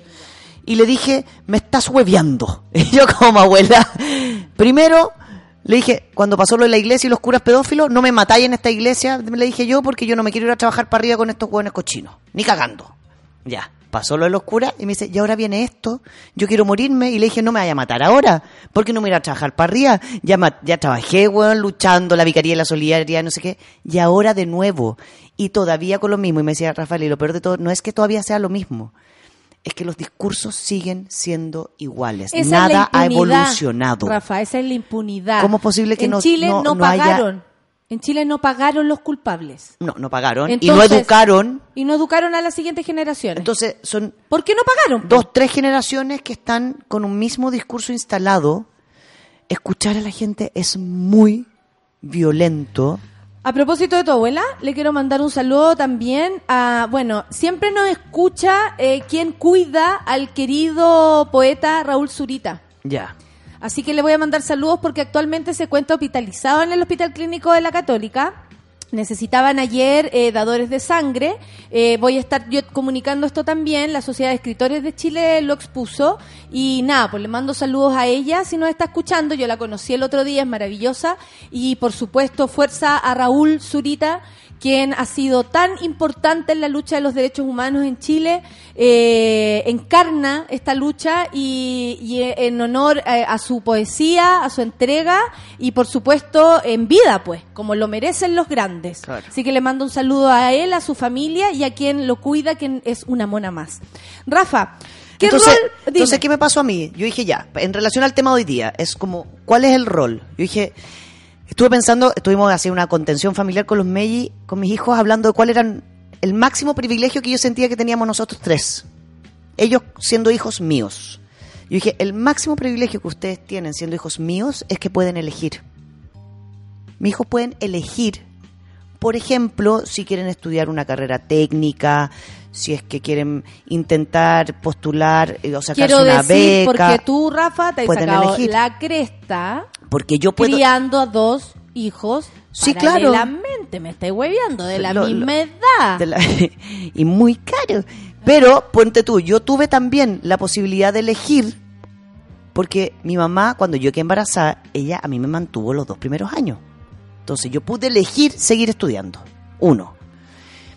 Dos, pude elegir en qué espacios empezar a trabajar. ¿No? Cuando yo quedé trabajando en la cárcel de mujeres, que fue mi práctica, yo pude elegir seguir ahí. ¿Cachai? Porque me, en, en ese minuto yo tenía ciertas ayudas económicas de dos amigos. O sea, es como, como mis redes a mí me ayudaron a poder elegir. Entonces yo pude elegir este camino. Seguí, le di, sí, llegué a tener cuatro o cinco pegas, que es lo que me dicen los medios. Sí, mamá, elegiste, pero con cinco pegas y trabajabas los domingos. Qué bueno que lo sepan. Pe- Pero como ellos saben, tienen que decidir que si ellos van a elegir, tienen que sacarse la cresta en lo que hagan, porque elegir implica la responsabilidad de hacerlo bien, porque puedo elegir. O sea, hay que estar a la altura de ese, de ese privilegio. Ese privilegio, tú puedes elegir. ¿No? Elegir implica optar por, por armarte tu propio camino. Optar. Yo opto por ir a la marcha o no ir a la marcha. El rol que yo quiero jugar es yo decido, porque en este minuto todos podemos elegir. Sí. Este es el minuto donde se puede elegir. Elegir, porque finalmente igual estamos cerrando todas las 3 de la tarde, los que, los que, las empresas, no sé, eh, el centro, todas las, las tienditas, están todos cerrando a ciertos Para la horarios. casa y todo, eh. Para la casa, no, pues te ponís la zapatilla y decides. Me voy para la casa o decido ir a la marcha. Y decido, sí, tiro una piedra, tiro dos, tiro cuatro, arranco. Me voy al Teatro El Puente a ayudar a la gente que está llegando para poder limpiar. Me voy al hospital afuera para ayudar a la gente que está tratando de entrar con los balines, porque hay que ayudar en las camillas. Yo me fui el otro día al Hospital del Trabajador a ayudar un rato en la tarde. Elegí ir para allá, dije ya. ¿Cuál puede ser mi pega? Contener. Porque en el fondo, a mí lo único que me ha tocado ahora es contener a la gente que le vienen ataques de pánico. Cuando se pierden en las marchas, me pasó que la gente que se separa en las Rafa, eh, marchas. hay tenido, bueno, eh, yo creo que eso ha sido súper evidente, ¿no? Las crisis, cómo han ido en aumento, el miedo. Eh, eh, este es un poco, este es un, es un miedo también más aterrizado. Porque lo Es estamos real. viendo, es súper real. Es no tiene que ver ni con recuerdos, No. ni nada. Es concreto, es salir a la calle y tener miedo, por ejemplo, no sé, a mí los helicópteros. Me ponen mal. Los Cuando- helicópteros Cuando te pasa a ti. empezaba en la noche el, el toque de queda, a la hora que empezaba, a mí me daba el- la, la locura. ¿Cachai o no? Como, como la sensación de estar presa, la sensación de estar encerrada, la rabia que sentía por el hecho de no poder salir, aunque no quisiera, pero no poder salir. eh, en fin, como que todo eso provoca, todo, la, todo provoca una sola crisis, pero que en el fondo tiene mil millones de significados. Ha ido en aumento estos días, ¿no? Ha ha ido mucho en aumento, es muy real, es muy concreto, es muy válido. A mí lo que me asustó y caché que le tengo mucho susto hoy día, no antes, es a los pacos. Los pacos. Me dan más susto que los milicos. Oye, pero en la... Los pacos. Entonces, ¿qué decidí yo como privilegiada que decido ir? ¿Cuál va a ser mi misión en la marcha? Estar. Un día fui a bailar, sí. Obvio, fui a bailar con los compañeritos de danza. Pero después dije, empecé a mirar a la gente y dije, ah, pero es que la gente está saliendo como en un concierto cuando se empiezan a ahogar. Pero esto es emocional. No es que me estoy ahogando porque estamos todos saltando Sí, la música. sí. Es emocional. Entonces me fui al Parque Bustamante, cerca del Hospital Trabajador, a, a contener. Y contener que era sentarse, hablar y armar grupitos. Entonces en- logramos con una amiguita armar tres grupos. Y yo decidí pasearme para poder conversar y mezclaba los, los grupos y al final como generando instancias de redes y amistades y vínculos para poder estar Porque todos en eso es una de las cosas positivas que ha ocurrido también en la calle. Yo ayer leía a una amiga, actriz, que decía, tanto tiempo me callé la rabia. En todos lados quedaba como la buena amargá. Que cuando le Ah. contaba mi propia historia personal, le parecía a todo el mundo que estaba exagerando, porque estaban todos tapando la realidad. Y ahora descubro, dice ella, que tanto se sentían como yo. Igual de insatisfechos, igual de vivir en la desigualdad, igual de no sé, como horrible para esta sociedad, ¿cierto? Porque una vez se siente que no, no es nada para esta sociedad. Nada. ¿Cachai? Y ahora, decía ella, me encuentro con la gente y encuentro que no estoy sola, que éramos muchos que en silencio estábamos escondidos sobre esa eh, como estela del amargado, del amargado, ya, el amargado, el que ve todo mal. Pero perdón, la gente, hay, hay personas que de verdad no han tenido la posibilidad de ver todo bien Sí. y, y le ponemos el- el- la chapa de amargados arriba en vez de decir, te voy a escuchar, probablemente encuentres lo que estáis diciendo, parte de mi historia también. ¿Cuánto estuvimos negados a esta realidad mentirosa? O sea, si la economía se va a la mierda en dos semanas, Rafa, es porque esta economía no existía. Nada. ¿Me cachai o no? Entonces Sí. vivíamos como en una burbuja extraña en la que la mantienen los poderosos porque ganan 500 palos, entonces les da lo mismo, y el resto del tiempo la gente o- eh, oculta cómo se siente. Por ejemplo, quienes en este minuto han explotado tal vez con crisis porque en sus pegas se tienen que hacer los hueones o las hueonas para que no las echen. Para que no los echen. ¿Cuánto pasa de Pa' eso? que- Nosotros tenemos la posibilidad aquí de hablar, pero hay gente que no, que tiene que no que puede, callar. que se, no, se lo- no se le está permitido. Claro. Yo tengo, ah, antes que eso te voy a contar algo bonito. Tengo Por una eso paciente, digo, también siento que es bueno por mi amiga que dice, ¿sabéis qué? Qué bueno, no estoy sola y esto no era amargura, esto era pura realidad. pura realidad. No era, no era, no era fantasía. Abrazo a cada una de las no personas que se haya invento, sentido sí. así No era y que ahora se invento, sienta nada. acompañado. Porque mucho tiempo se sintieron solos. Mucho. Tengo una paciente, eh, Natalia, se me olvidó contarte. La- una paciente que vive en La Victoria. Entonces el otro día fui a tu, fue, fue a tu show, obvio, y me decía que estaba muy divertida porque ella eh, fue con su abuelito. Ya, ya. Entonces el abuelito estaba sentado y ella, cada vez que aparecía algo como de las relaciones, como más como sexual o no sé qué, se daba vuelta de vergüenza, él se daba vuelta porque le daba vergüenza y miraba a su mujer que está delante, la abuela. La abuela cagaba la risa y él después decía, ¡es verdad! Entonces, me decía, yo lo miraba, y se daba vuelta al abuelo, cagado de vergüenza, rojo, rojo, tomaba fuerza y decía, ¡es verdad! Estaba cagado de la risa. Sí, pues, sí es bonito también. Ya, entonces, poder- y ahí donde yo digo. ¿cuál va a ser la decisión que tú tomas en esta marcha? Porque hay una frase que a mí me tiene muy descompuesta y la he escuchado mucho, mucho, mucho, mucho, que es, eh, bueno, es que yo eh, decidí aportar eh, posteando en Twitter eh, eh, información interesante para que la gente se pueda informar. Yo digo, espérate, tu decisión es postear en Twitter, sí. Y estoy súper, súper cansada porque me he dedicado mucho a estudiar para que la gente también se informe. Todo esto a raíz de Halloween. Entonces, ¿Pero cómo Halloween? Porque aquí viene la frase Ah, final, que Ah, es, ya. yo creo que me merezco ir a festejar, ¿o no? A Halloween. ¿Cómo la gente empezó a decidir? La gente que aquí es donde uno dice quién está decidiendo no participar ni intelectualmente ni nada, busca una excusa para poder sentir que puede darse un descanso. Digo, si el descanso te lo puede dar igual, ¿no? Yo, no, yo puedo invitar cinco amigos a la casa y conversar y tomarnos De un hecho, vino es súper y va, como, necesario, está bien, es como- súper necesario hacerlo O sea, para no se puede tomar dejar de bailar. y no se puede, no, ni de reír. No te puedes dejar. Hay que tomar fuerza para poder seguir al otro día. Claro, pero ¿qué pasa con las personas que realmente, y esto es lo que me tiene con pena a mí, no están interesados en lo que está pasando? No les interesa. No les interesa. No, no les interesa, como, ay, no, ay, como, como, Pero eso no también quiero. es el neoliberalismo, el capitalismo finalmente lo que hizo que cada uno se preocupara de sí mismo y si yo estoy bien, ¿qué me va a preocupar el resto? ¿Por qué me va a preocupar el resto? ¿Cuántas personas tú crees que no me lo han dicho a mí? Por ejemplo, teniendo el, el- el rollo que las personas que trabajan en lo que yo trabajo estamos absolutamente seguros de, de aquí para adelante. Me puse a conversar con una señora en la marcha y la señora me decía, qué bueno que usted está aquí apoyando. Y yo le dije, ¿cómo apoyando? Apoyando, eh, apoyándonos.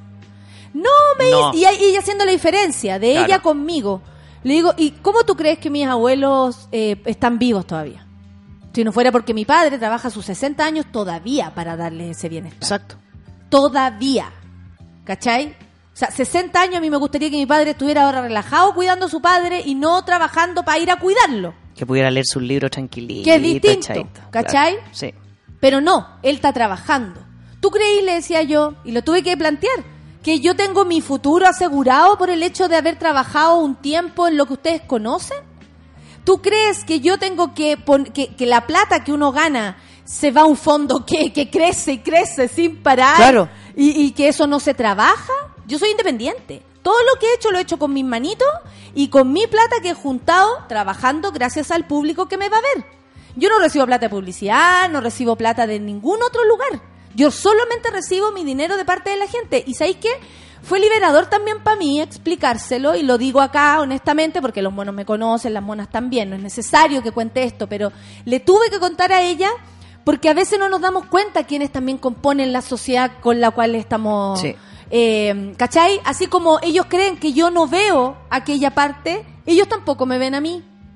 Y ellos tampoco ven a través de los actores, las actrices, las músicas, que hemos puesto a veces el pellejo en la calle también, en que uno arriesga todo con esto. Todas las personas estamos arriesgando, Todas. menos esa persona que gana 500 palos.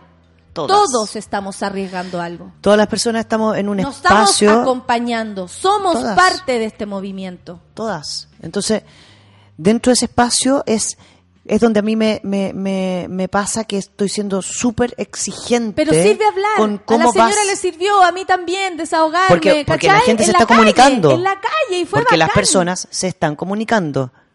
El otro día, ponte tú, nos, nos encontramos con el Luchín en una parte de la marcha, que fuimos, fui a la marcha y me crucé con la Roquita, una actriz que hace como chamanismo ahora maravillosa, y dije, ya, me voy a ir con ella un rato, y me hizo una catarsis, me puse a llorar a mare, logré estar ahí para poder ir después a contener. Porque, voy a insistir, no comprendo que la gente no entienda. Como mi misión es cómo comunico Ah, realmente. sí, yo también, yo también. ¿Cómo comunico el que nosotros de cualquier espacio activamente se puede participar, se puede generar cambios y sí, tú no puedes desenmarcarte del lugar donde tú existes. Toda tu vida es política. Tú te levantas y es política, tú te acuestas y es po- porque vives en una sociedad que es política.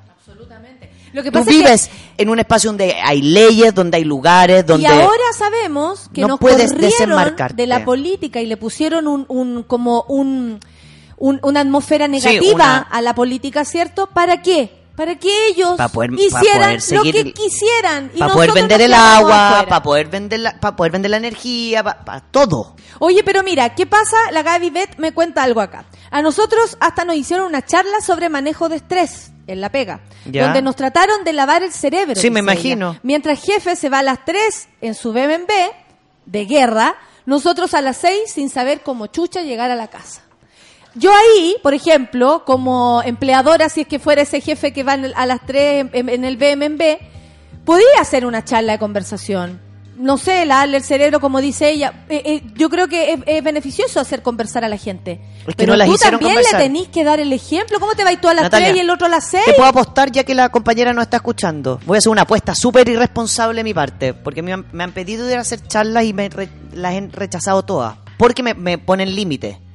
Yo no voy a ir a dar una charla de manejo de estrés si yo no estoy informada de que la gente a la cual yo le estoy dando la charla va a poder desestresarse sabiendo que se puede ir a las 2 de la tarde. Ah, es, es como, ya, Como perfecto. yo, yo tu, esta- tu charla puede ser un estrés para esta gente. Pero imagínate, yo les digo, sí, bueno, eh, estamos aquí porque es importante saber cómo manejar el estrés, la angustia. la- Es que no es manejar el estrés, porque el estrés ahora sirve. Entonces digo, ¿cómo se maneja el estrés? Compañera, tenéis que saber dormir, tenéis que saber dormir, Comer, tenéis que saber comer, súper importante como por O último sea, comerse la comida del compadre, día. Sí. atún, lenteja, como legumbres a la Compartir avena, comida. compartir Haga- hagan, comida. hagan olla común, eh, fin de semana, por ejemplo, te juntáis, tú tenías un arroz, yo tengo unos tomates Exacto. y nos juntamos. Exactamente, Sí, como sí. compartir. Nuevas formas de vivir también. compartir. No repartir la torta, la que me sobró en el, en el... No puedo creer esa weá, se me había olvidado. Lo de re- ah, la- ¿cómo no le voy a dar lo que te sobra de la torta al conserje? O sea, vez de imagínate, compartir tu torta tu con... torta, literalmente, comparte la torta. No, lo que te sobró de la torta en el refrigerador. Ya, uno, uno no es tan apasionado y responsable de lanzarse una frase aquí. Nosotros hemos sido apasionados y nunca nos hemos man- es como, esa es lo que tú pensáis, weón. no sé, Rafa, yo me he mandado tanta caga. Vamos a escuchar a, a Tiyu con Mi Verdad y seguimos con la terapia y la Rafa aquí. Están todos mandándote mensajes, así que te que Ah, abrir ahí. voy a abrir Twitter Están como ya, ya, locas. que solo lo abro los jueves. Café con nata en suela. Por mi piel morena borraron mi identidad. Me sentí pisoteado por toda la sociedad. Me tuve que hacer fuerte por necesidad. Fui el hombre de la casa muy temprana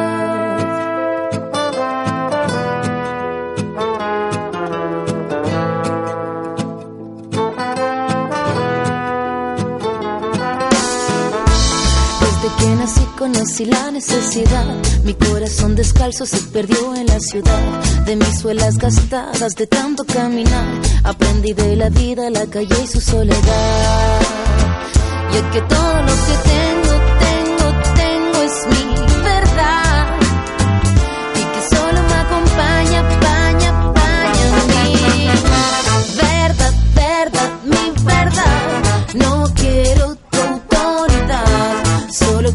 caminar con dignidad y conquistar mi libertad.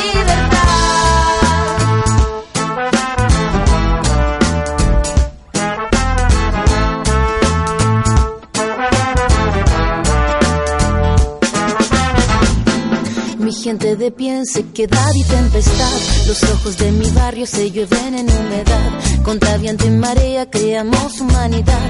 En contra del silencio rompiendo la frialdad. Y es que todo lo que tengo, tengo, tengo es mi verdad. Y que solo me acompaña, paña,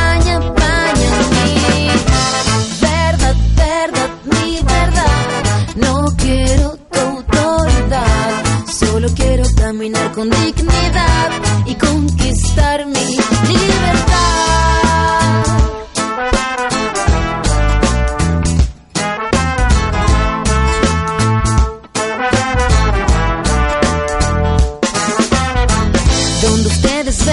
nosotros vemos verdad. Ustedes crean rabia en nombre de la autoridad. Ustedes son los pobres, carecen de dignidad. Sepan ustedes, no queremos caridad. No tenemos sus casas, tenemos la vecindad. No tenemos sus guardias, tenemos comunidad. Necesitan nuestra música para ver la realidad, pero jamás conocerás la solidaridad.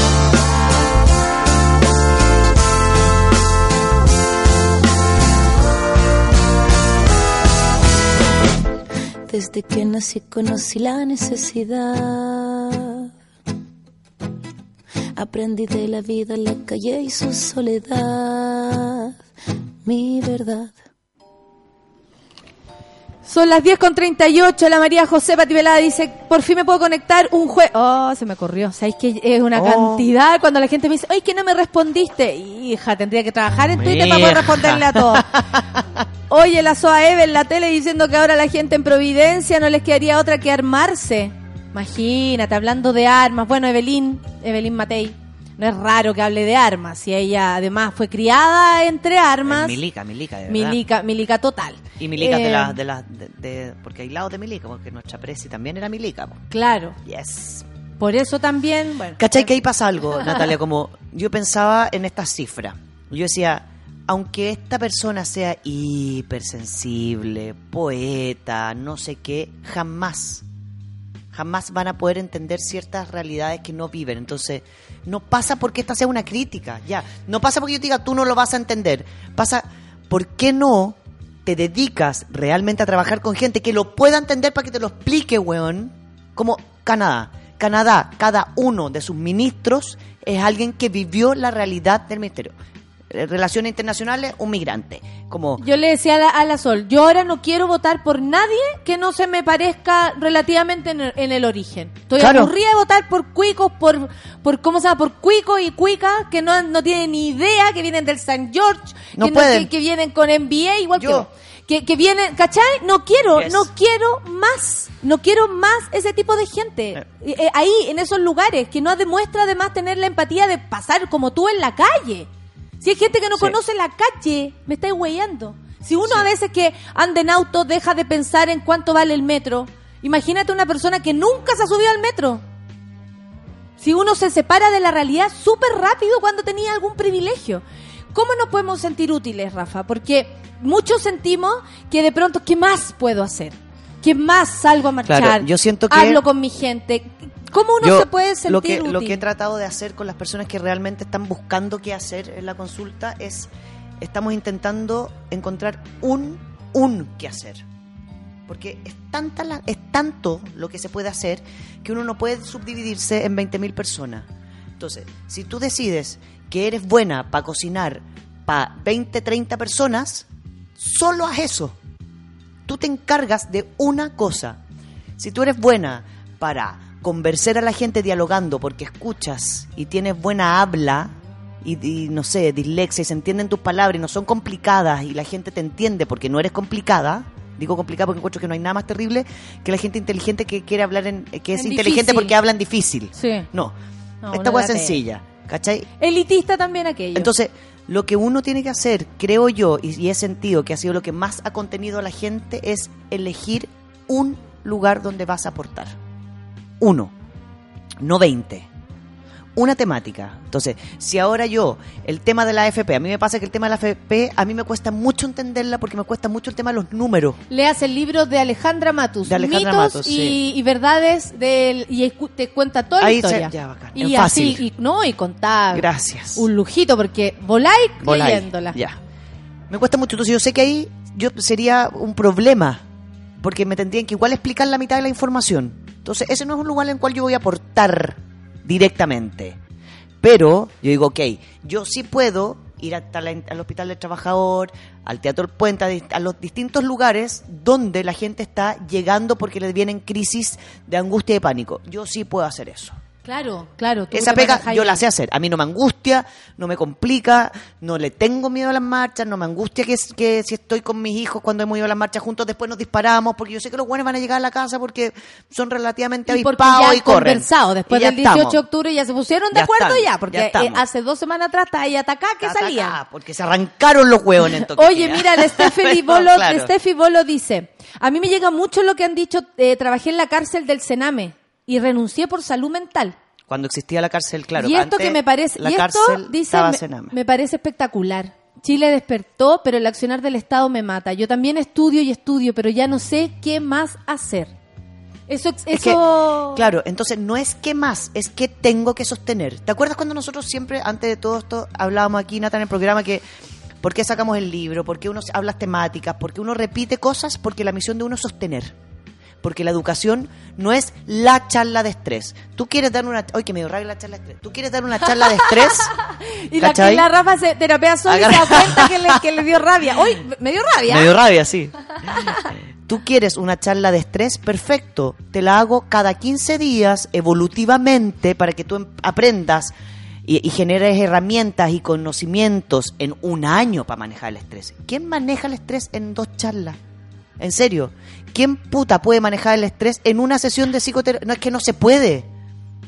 Entonces, si la gente quiere dar charlas y las empresas te han puesto tan generosas que van a dar charlas, exige que la charla sea sobre cómo la empresa se va a poner con los sueldos en igualdad, por último un porcentaje, porcentajes iguales, cómo se paga, cómo, cómo, cómo finalmente si yo tengo un auto y llego en una hora a mi casa y la persona que no tiene auto llega en tres, esa persona sale a las 12 y el que tiene auto sale a las 3. Claro. Ahí está. O el que tiene auto se lo lleva todo.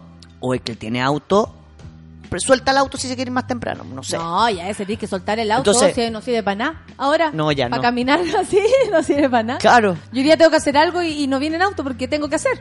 no se y, puede. y no, no puedo ir a donde tengo que ir en auto. No. Está bien, po. ¿Cierto? A mí ya me Hay que adaptarse. ¿no? Lo tuve que re- lo tuve que entregar. Pero, pero hay que adaptarse. Hay que adaptarse. Si al final los que sobreviven son los que se adaptan. Y por eso tienen tanto miedo los que, los que tienen tanto. Entonces. porque no tienen idea de lo que es adaptarse. cuando gen- adaptarse a todos los cambios y lo peor de todo es que es que esto- sobrevive. esto, no es un cambio, si esto no es nuevo, No, po. No, po. es como, oh, mira lo que no es algo que Ay, apareció, Estaban enojados, no nos habíamos dado no lo cuenta. habíamos cuenta que lo estaban pasando tan mal, esto no es una novedad. Mira, la siempre Cata dice antes que todo iba a tomar terapia, pero todo explotó y la verdad, el despertar ha sido mi mejor terapia. Claro. Hay momentos de angustia y ver todo, el abuso, las muertes, choca, y lo dice en mayúscula. Pero el movimiento me ha mantenido de pie. Mantenido y la, el- Como también atento. a tantos los ha- por eso hablaba de mi amiga que hoy se siente menos sola. Como también esto ha ido acompañando el diario vivir de todos nosotros, quienes ya estábamos enojados, quienes ya percibíamos la desigualdad, ya sea por nuestra propia vida o por lo que podemos observar y empatizar con el resto. ¿Cachai? Los que veníamos viendo esto de antes, eh, por supuesto que, y porque lo vivimos, porque vivimos en Chile, porque incluso yo que viajo bastante, con mayor razón me doy cuenta lo mal que vive nuestro país. Claro. O sea, cuando tú viajas, te das cuenta de eso, que la gente, aparte en otras partes, vive súper más austeramente, pero tiene de todo. Puede ir a verse al hospital, puede eh, estudió gratis, entonces no tiene esa deuda y vive austeramente. No tienen lujos, no tienen autos como a la gente le gusta, ¿cachai? No tienen grandes sueldos, no. Tienen lo que les corresponde por ocupar un espacio en el país en el que viven. Ayer estaba y eso, Matamala, uno, Matamala se sí, llama. uno ve como la dignidad en otros Sí. países que acá no existe. Estaba entrevistando a una empresaria alemana ¿Ya? ayer.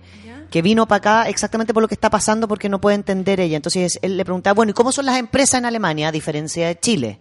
Y ella decía, las empresas en Alemania tienen dos instancias de igualdad, que no es ni el sindicato, sino que es en cada sector, cada sector, pues tú, eh, las secretarias y secretarios del piso 1 eligen a una persona que los representa en, la, en, no sé, pues en las reuniones que hay con toda la gente.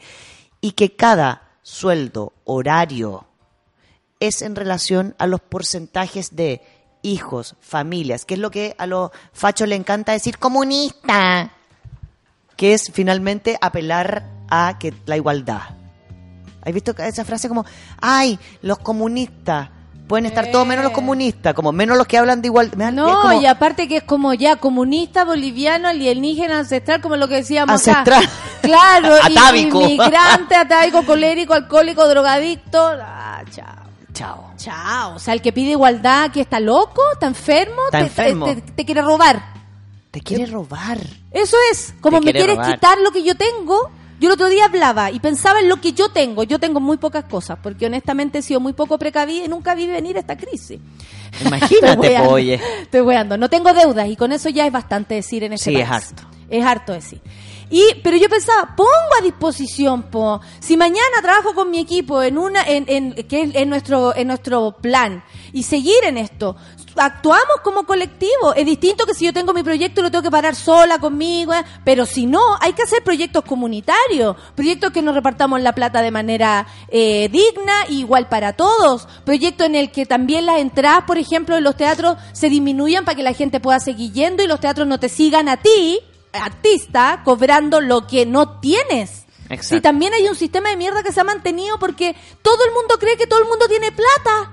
Y no es así, la gente, por eso yo partía mi show diciéndole gracias por poner aquí parte de su puto sueldo.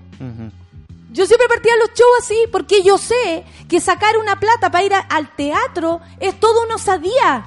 Sí. Pero eh, acá, no sé, pues Bombo Fica se preocupa porque ya no puede cobrar 25 lucas en la primera fila, por loco. Nunca debiste cobrar 25 lucas en la primera fila. Excepto en un casino, porque el casino te roba hasta lo que... No, pero Te cobra hasta el, agua que te ahí sí. en, la- en la habitación. Y el casino es una... em- Hay distintos una tipos de empresa.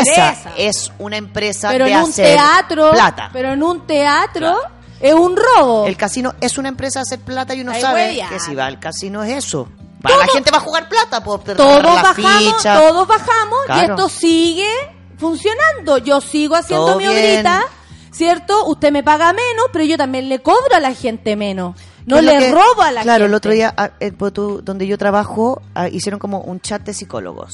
Nos vamos a juntar a no sé qué. Cosas que a mí me, a mí me pasa que a mí me da mucha lata, de verdad. ¿Los psicólogos? Los- sí, tengo dos amigos psicólogos nada más. Dos. Y que son Como yo. Oye, los como, actores, no, me cargan los actores. eh, Me la resecan los actores. Entonces me pasa como, vamos a juntarnos a conversar y yo digo, no.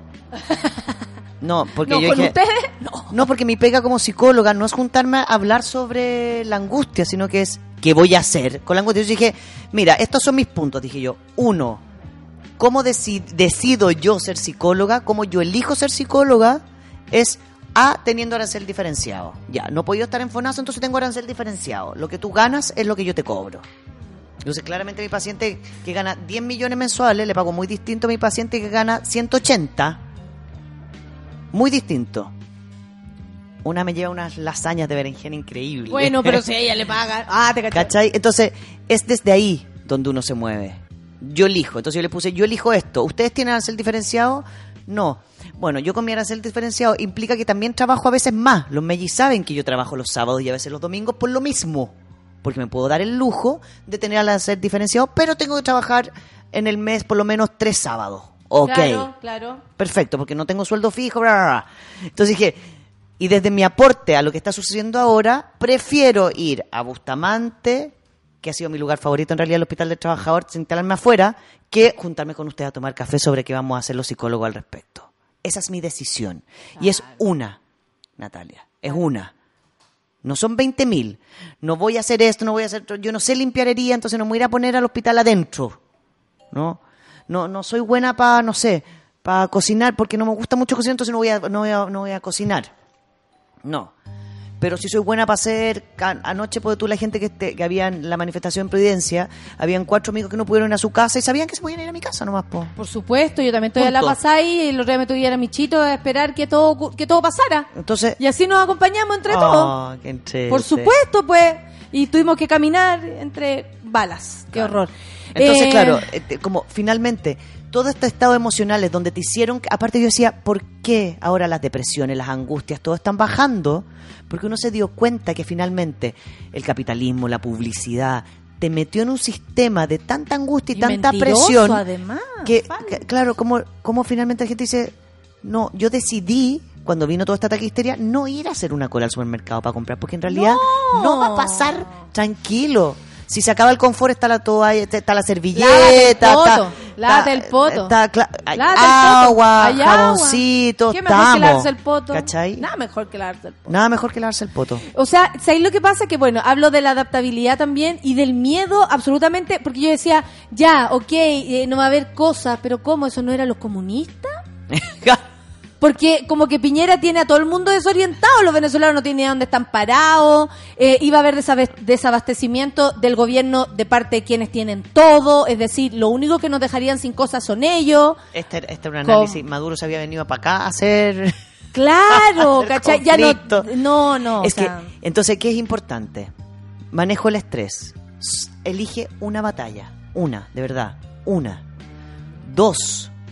Manejo estrés. Tenéis que alimentarte súper Por bien. ejemplo, los profesores que ya estuvieron en la mañana con sus alumnos Sí. eh, y si quedó muy cansada la profe después de una conversación, le costó llegar a su casa, tal vez puta, no va a la marcha, No, pues, pero no ya va. hizo lo suyo en la mañana. No, porque no se sienta culpable porque a lo mejor va a haber otro que vaya, Sí. ¿cierto? Y, y lo y puede empezáis a rotar. Exacto. Y uno va rotando, porque hay que, hay que compensar las energías, si no podemos estar todos en el mismo, porque si no se va a agotar. Y como tenemos que sostener, como la pega sostener, no podemos tanto estresarnos porque después no vamos a saber qué hablar, qué decir, dónde estar. Y aparecen todas estas cosas como los alienígenos y la, y la gente que, que, que finalmente no, no logra hacer sinapsis. ¿no? Y uno no puede darse el privilegio de elegir no hacer sinapsis. Ese no es un privilegio que nos podemos dar. Claro, no, no puedes No hacer puedes. Que, que esto no te afecte. No. Y, y- y- y no puedes estresarte tanto que no puedes hablar y opinar y pensar. No puedes. Por lo tanto, el manejo de estrés implica descansar sí o sí. Sí. Implica echarse sí o sí. Implica regalonear sí Ya, o sí. ya, ya sé, Rafa. la que no ha hecho caso en nada de lo que estáis diciendo. Entonces, ¿para qué? Para poder sostener. sí, por supuesto. para poder avanzar. Pues tú, yo elegí. eh, eh, los papás del colegio estaban haciendo no sé qué, una cuestión de cuarto medio para los Meiji, que salen de cuarto medio. Entonces dije, senté a mi hijo y le dije, mira, este sábado tengo dos cosas que hacer. O ir a un video que lo más probable es que se les pierda a ellos en cinco años más, de, carta a los niños, o ir con usted a la marcha. A la marcha, mamá, ¿qué onda? El video, grábame una weá tú, no sé qué, ya, chao, listo, yo elegí. Con el, no, graba un video, dime hola, mi amor, te amo, ya te voy a llorar, ya, mamita, ya, estamos. Pero yo elijo sostener. Si tú eliges no pensar, no tienes el privilegio de cansarte. No tienes el privilegio de opinar, ni de su- subir nada no sé dónde, porque como activamente debes hacer algo y activamente implica aportar. Y eso implica estudiar, Y un mensaje leer. entonces para la gente, por ejemplo, que está fuera de Chile, que se ha angustiado mucho porque Mucho. no puede colaborar, Mucho. porque no puede estar acá, y algunos que han viajado. Estaba leyendo aquí a la Jennifer Salvo también, que está en Suecia, y me decía, me sentía mal de comparar a Chile con esto, con esta burbuja que en Claro. la que vivo, Qué heavy y que me doy cuenta también de la realidad que yo misma estaba viendo. O sea, como, oh, mi país no vive del mismo modo que vivo Sí. yo, y eso que yo soy una inmigrante. Entonces que agradecía que el resentimiento, eh, tan bonita palabra y tan y tan vilipendiada, Sí. eh, eh, lo entendamos desde acá. ¿Qué le decimos a la gente, por ejemplo, que no está en Chile y que es mucha la que nos ellos escucha? sí, ellos sí pueden generar, o sea, la gente que se informa de afuera y que está estudiando y que está buscando, yo digo, ¿por qué no hay blogs también informativos fáciles? A mí me pasa algo mucho, yo soy, me cuesta mucho estudiar, soy lenta de cabeza, a mí me ha costado mucho estudiar en la vida, tengo serios problemas, dislalia, dislexia, eh, y, y- me desconcentro, me cuesta mucho, por lo tanto, por eso también trato de hablar en fácil, los libros que escribo son con el vocabulario que yo tengo, porque yo no puedo, no es que yo opte por lo fácil, es que esa es, es lo que yo conozco, y así trabajo yo. Entonces, la gente que está afuera, por ejemplo, yo tengo una paciente que armó un blog informático sobre lo que va pasando en la actualidad y las economías internacionales, es economista. Entonces, armó una, una información sobre cómo se mueve el mundo para que yo pueda ir a la marcha tranquila y después llego a mi casa y tengo una información que alguien me la está haciendo. Entonces, no tengo que estar en la marcha corriéndome para el lado para buscar información que me sirve. Como, aquí es donde viene la trabajar en comunidad. Aquí es donde la Universidad de Chile no puede tener cuatro problemas de programas de educación sexual. Es como, compadre, la Universidad de Chile por lo menos ponte a cuadro ya es uno. Eso mismo pasa Y para todos lados. sugerencia. Uno, y bien. Pero no cuatro. Claro. No, porque la de psicología pelea con la de sociología, porque no sé qué. Es como, este es el minuto de entender que o se hace en comunidad o quedaste fuera. Tú quedaste fuera. Vas a quedar fuera. Porque todo lo que tú haces de aquí en adelante es político. Ay, qué bueno tu cuerpo es conversar político, contigo. tu placer es político, descansar es político, leer es político, porque ahora solo toca sostener algo que no es nuevo, que no es de ahora. Que venimos O acarreándose sea, tanto tiempo. Que para mi abuela de 96 años no es nuevo. Le mandamos también saludo a toda la gente que te escribió, que tú después les Ah, respondes sí. y todo, a esa Ah. pareja de, de compañeros que habían vivido también en el exilio y que hoy día también se encuentran viviendo una situación difícil. Hay muchas personas recobrando también la, informa- la, la- la memoria.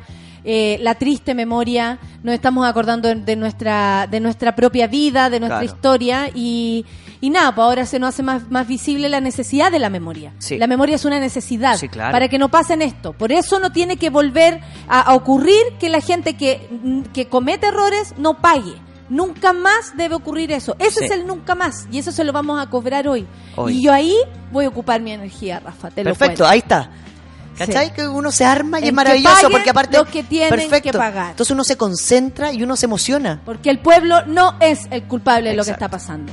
Y cuando uno se No emociona, te da energía. Exacto. Si estoy con 20 temas, me desgasto porque me canso, porque quiero demasiadas cosas. Si me concentro en uno, eso te llena, te llena, te llena, te ilusiona, te pones creativa, te pones a a escribir, a pensar, a hablar. Se me Ese es ocurre el una foco. cantidad de cosas, ¿Viste? tengo que detenerme, porque ya no Ahí sé cómo, cómo Ese es el mis propias energías. Es el ejemplo. Pero yo voy a comprometo mi vida a eso, porque honestamente siento que la impunidad en Chile nos dejó así enfermos. Así enfermo. Y para que vuelva a ocurrir, para que, pa- pa' que nos vuelvan a pasar por encima, y por toda la gente que perdió sus ojos, y por todas las mujeres muertas, y por toda la gente que lo está pasando mal, por, por, por ejemplo las monas que no se atreven a salir de su casa de miedo, por ellas también. Sí, claro. Porque el miedo a veces nos detiene y yo las abrazo porque las entiendo. Cuando puedan salir a la calle a tocar una cacerola, va a ser un No, bonito momento. Y por ejemplo, ya, las monas que tienen miedo, ¿qué hacemos ahí? Nos juntamos más temprano, nos ponemos en una Voy un instancia del parque, luego, voy un rato, converso, compartimos un mate, compartí un mate a la gente que está gritando y que se le secó la garganta y te vas.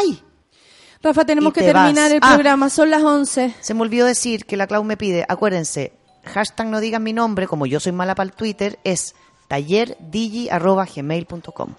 Tallerdigi arroba gmail.com. Ahí los no digas mi nombre porque ya se nos están acabando, nos quedan como tres, así que empiecen a mandar de vuelta, por favor.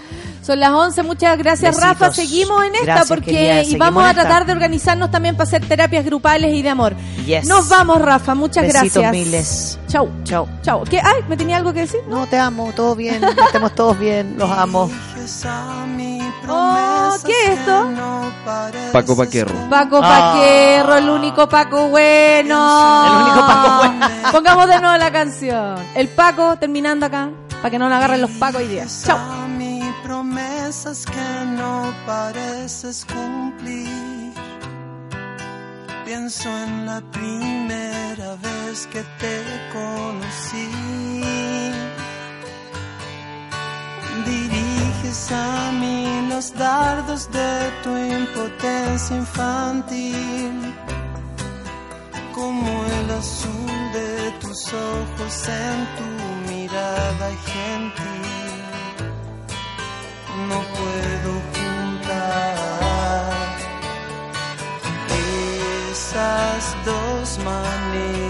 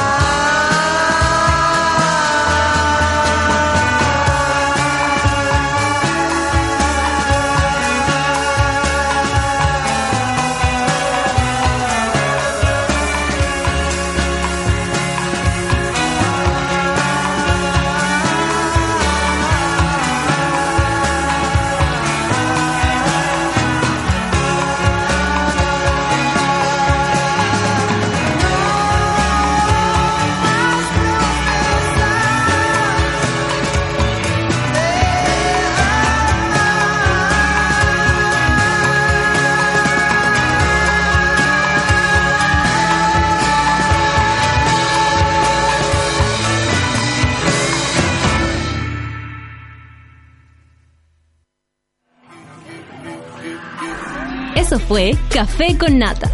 Gracias por ser parte de esta comunidad y hacer de Mordor un lugar más apacible. Natalia Valdebenito te espera de lunes a viernes a partir de las 9 de la mañana en el matinal más pitiado de Chile. Solo en Sube la Radio. Y en otra sintonía.